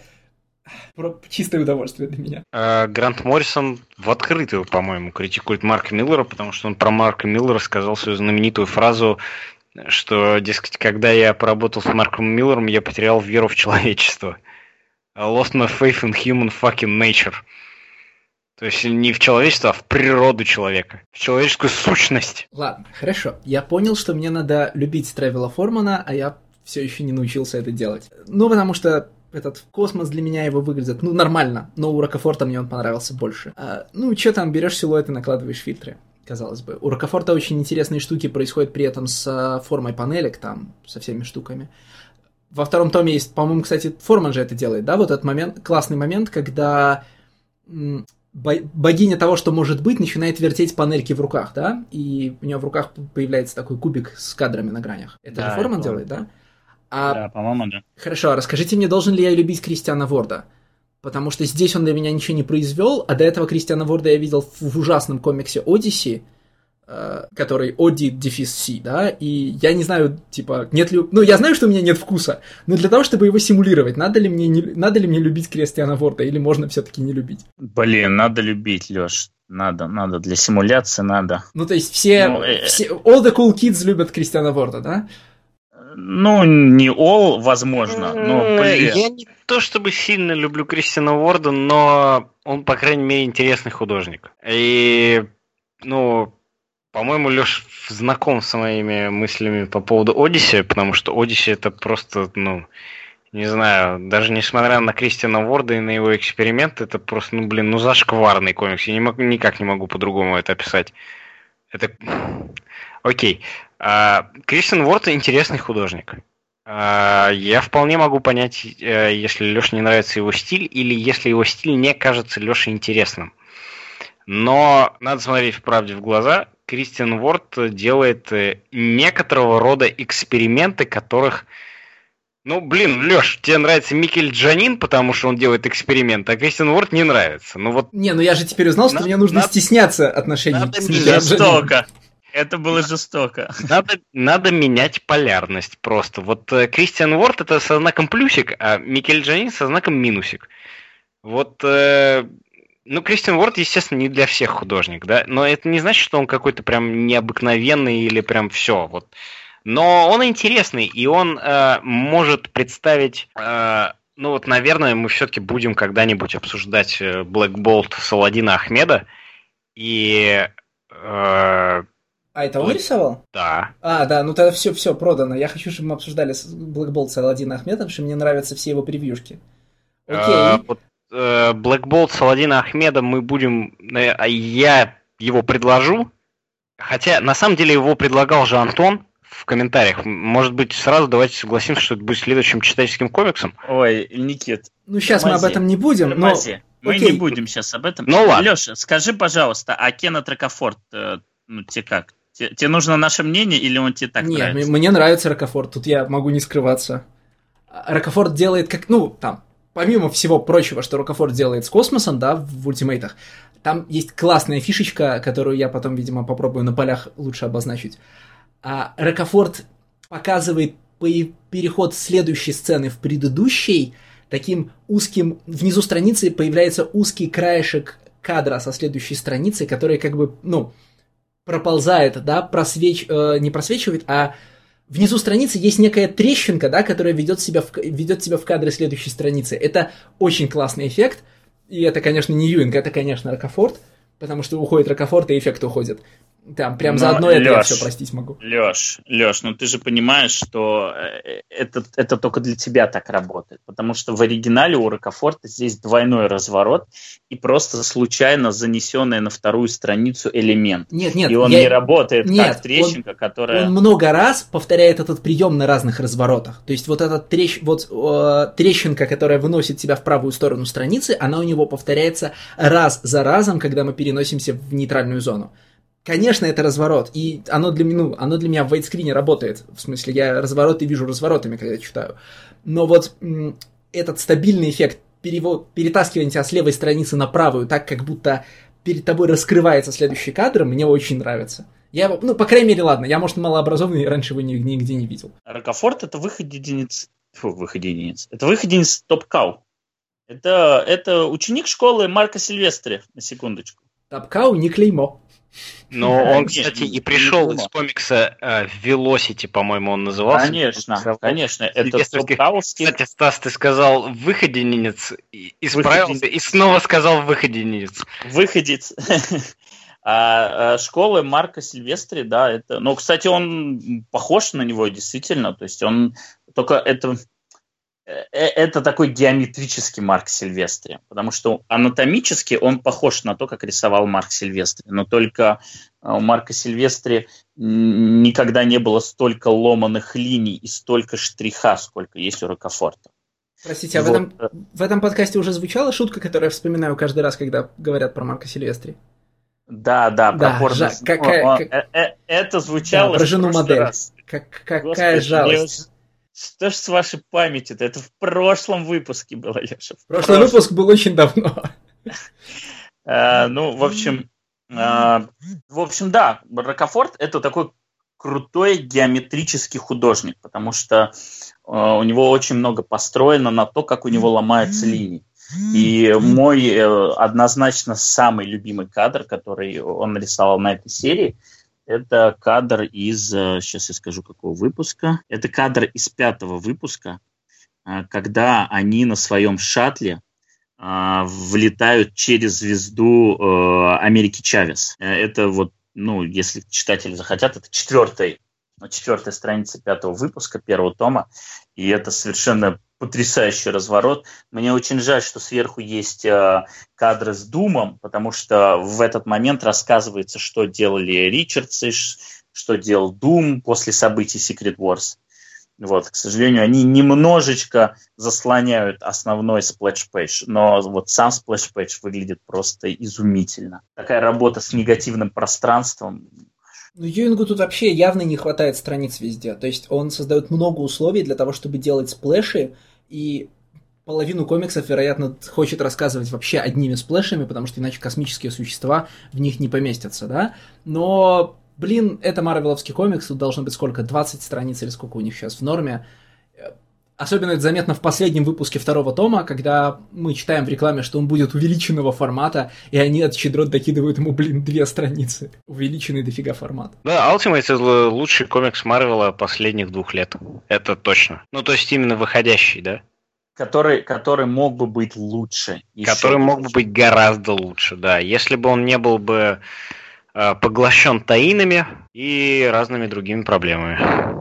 Роялс там прям- читал, Там, кстати? там- там- сейчас, секунду, Нет, там никто просто- не читал Royals. Да тормозите. А Ultimates там, вот что мне понравилось, там просто каким-то водоразделом. То есть, как только начинаются таины к а, Secret Empire, уходит Форман, и появляется новый художник, который намного скучнее, чем Форман.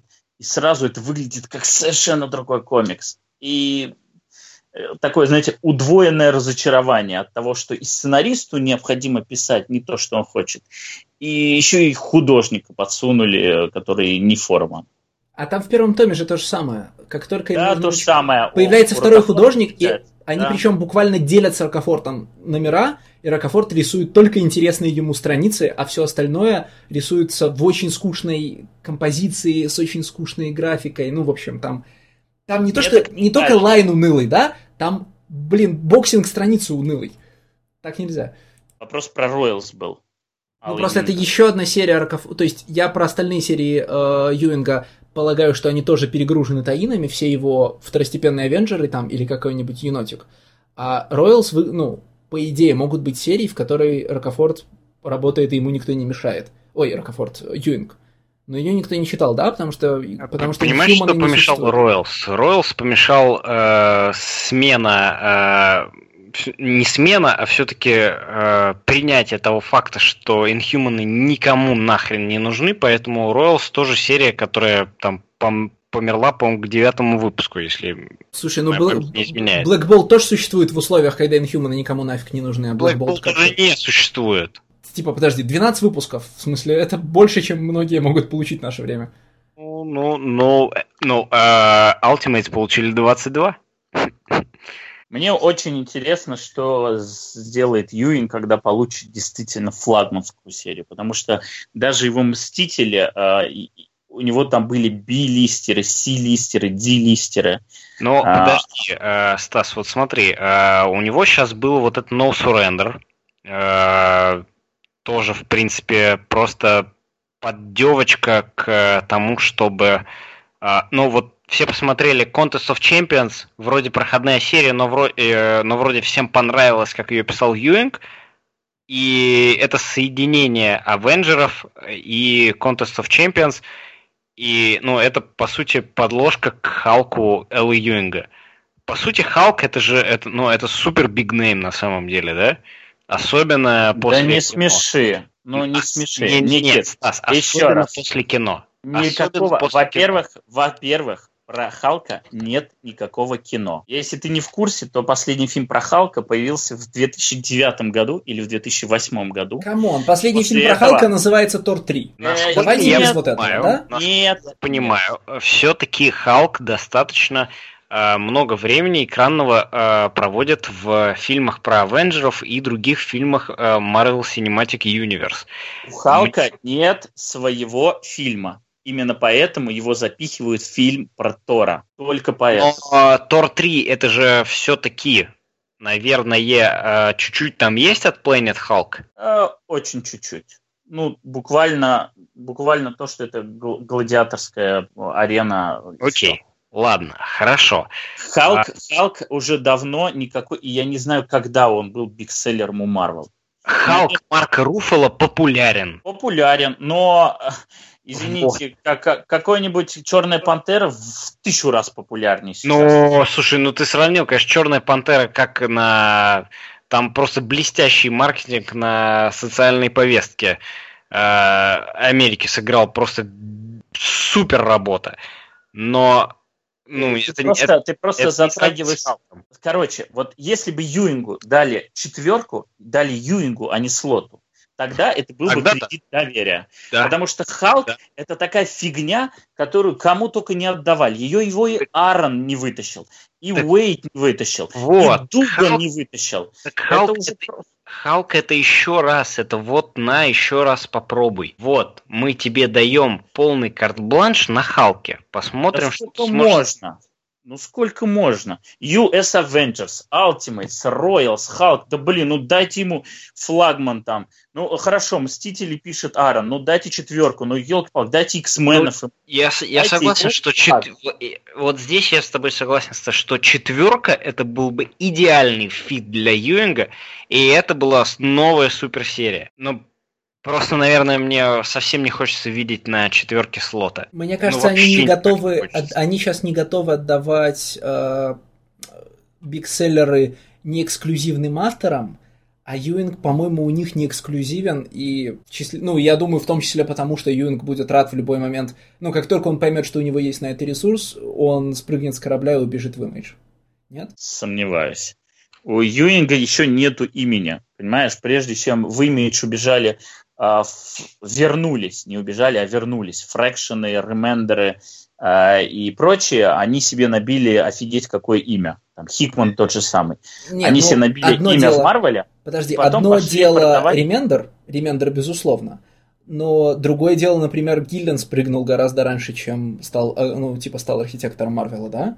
А Гиллен успешно... А, а вот, вот тебе ну. та же самая история, да? Умный парень с британских островов значит, делает остроумные, делает остроумные комиксы с хорошими диалогами в Марвеле и в первую, при первой возможности спрыгивает в имидж. Ну, начнем с того, что у Гиллина в Марвеле была хитовая серия, которая э, очень походила на его авторский проект в имидже, и набив там себе э, аудиторию, он спокойно перетащил ее на Викт Divine. Во-вторых, э, Гиллин все-таки писал Анкини X-менов, и это тоже, конечно, X-мены былой славы не обладают, но это посерьезнее, чем Ultimates и Royals. Вот, то есть, ну, у, да, у него... я про то, что если больше. они Юинга поставят на какую-то хитовую вселенную раньше, чем они его прирастят к себе на эксклюзив, они боятся его потерять. Ну, вот, гипотеза моя такая. И правильно, ну, типа, если он соскочит, он причем будет прав, ну, потому что, значит, из марвеловских архитекторов надо бежать. В общем, наш, наш подкаст традиционно превращается такой, в такую политкомментаторскую колонку о том, что на самом деле имеют в виду люди, которые которых мы не знаем, да? Я хотел сказать, что Леша наверняка прав. Э, это достаточно хорошее замечание и очень правильное сравнение – с Гиллином, потому что, блин, э, на Анкони X-Men, мне кажется, у Гиллина был вот как раз тот самый карт бланш, потому что представить себе вот тот 14 номер Анкони X-Men с Дастином Уивером про викторианский город Синистера, я не могу ни, ни в каком вообще после Моррисоновском X-менах я не могу представить себе другого автора X-менов, который мог бы написать вот такой комикс. Ну, я все еще считаю, что самый э, crazy комикс про X-менов после Моррисона это э, Легион Сиспурьера, вот, но, э, ну, блин, ну так себе карт-бланш, да, когда тебя заставляют 9 номеров таиниться к богомерзкому Avengers vs. X-Men, а после этого говорят, что сейчас придет Бендис, и поэтому сворачивай лавочку. Стас, Стас, а представляешь, если бы Юингу дали X-менов, но дали при этом в пару Грега Лэнда? Это, ну, Гиллен, так скажем, с Лэндом поработал. Я, я уверен на сто процентов, что если э, Ал Юинг вдруг ему дадут писать Анкони X-Men, то, конечно же, дебютный арк будет рисовать Грег Лэнд. Другого просто быть не может. Грег Лэнд рисует исключительно X-Men. И Грег Лэнд рисует исключительно первые, самые бомбические арки, которые нужно продавать, заявлять сразу, посмотрите, какие у нас крутые X-Men. Конечно же, это будет Грег Лэнд который рисовал и Гиллина, и Фрэкшена. И сейчас на Astonishing X-менов его дали Розенбергу как первого художника. Это просто абсурд. А с Гиллином он же... работал у X-менов или в Железном Человеке? Потому что мне кажется, что моя любимая и шутка... Там, и, про... там, и там, и там, по-моему. И Я там, и там, и там, и там. В «Железном человеке» да. же есть офигительное место э, у Гиллина, где Пеппер Потс говорит Старку, для тебя что, все женщины выглядят а, одинаково? Что, все женщины выглядят одинаково, и их рисует Грег Лэнд, да, это сам, это, это вот тот просто, где Shots Fired, где Гиллин прямо говорит, какого мудака вы мне дали в художнике. Вот на этой ноте я предлагаю заканчивать. Ну, мы возвращаемся к регулярному вещанию. В, ком- в комментариях к этому выпуску совершенно необходимо предлагать комиксы, которые мы, должны обсудить в следующий раз. У нас поступает довольно много заявок и образовался приличный бэклог, поэтому, несмотря на то, что мы стараемся выбирать к каждому выпуску комикс из комментариев к предыдущему, Если вы писали раньше про какой-либо комикс, не, там, не теряйте надежды, мы все замечаем, все выписываем в специальный список, и ко всему обязательно вернемся. Разве что если мы уже отвечали на какую-то вашу заявку, мы, наверное, не вернемся к персонально вашим заявкам несколько номеров, чтобы несколько выпусков, чтобы дать время другим. Для тех, кто слушает нас через подстеры, iTunes и прочие сервисы, не перевя... ну, то есть не заходя на сайт spidermedia.ru, честь имею сообщить, что у нас появилось текстовое приложение к подкасту. Оно называется «На полях», находится по тому же тегу, что и подкаст на нашем сайте. А, там, на момент, когда я это говорю, там вышел один выпуск, который развивает развивает мысли, высказанные в пятом выпуске, значит, «Смерть Старлина», и продолжает говорить о старлиновском космосе. В ближайшее время, по крайней мере, мои планы таковы, что в ближайшее время мы вернемся к, в тексте к Nameless и, видимо, судя по сегодняшнему разговору, к ультимейтам Элла Юинга, которые тоже ну, нуждаются в неплохом количестве заметок на полях. Я думаю, что это там обогатит ваше чтение. Э, подписывайтесь, где бы вы нас не читали говорят, ну, в данном случае надо принято говорить, ставьте лайки, пишите рецензии, говорят, это на что-то влияет, я пока не разобрался. А, там, если вы хотите, чтобы у нас появился Patreon, пишите об этом в комментарии, чем больше таких комментариев будет, тем скорее он у нас появится, хотя вряд ли вы, конечно, этого хотите. А мы с вами снова услышимся через две недели. И всем пока.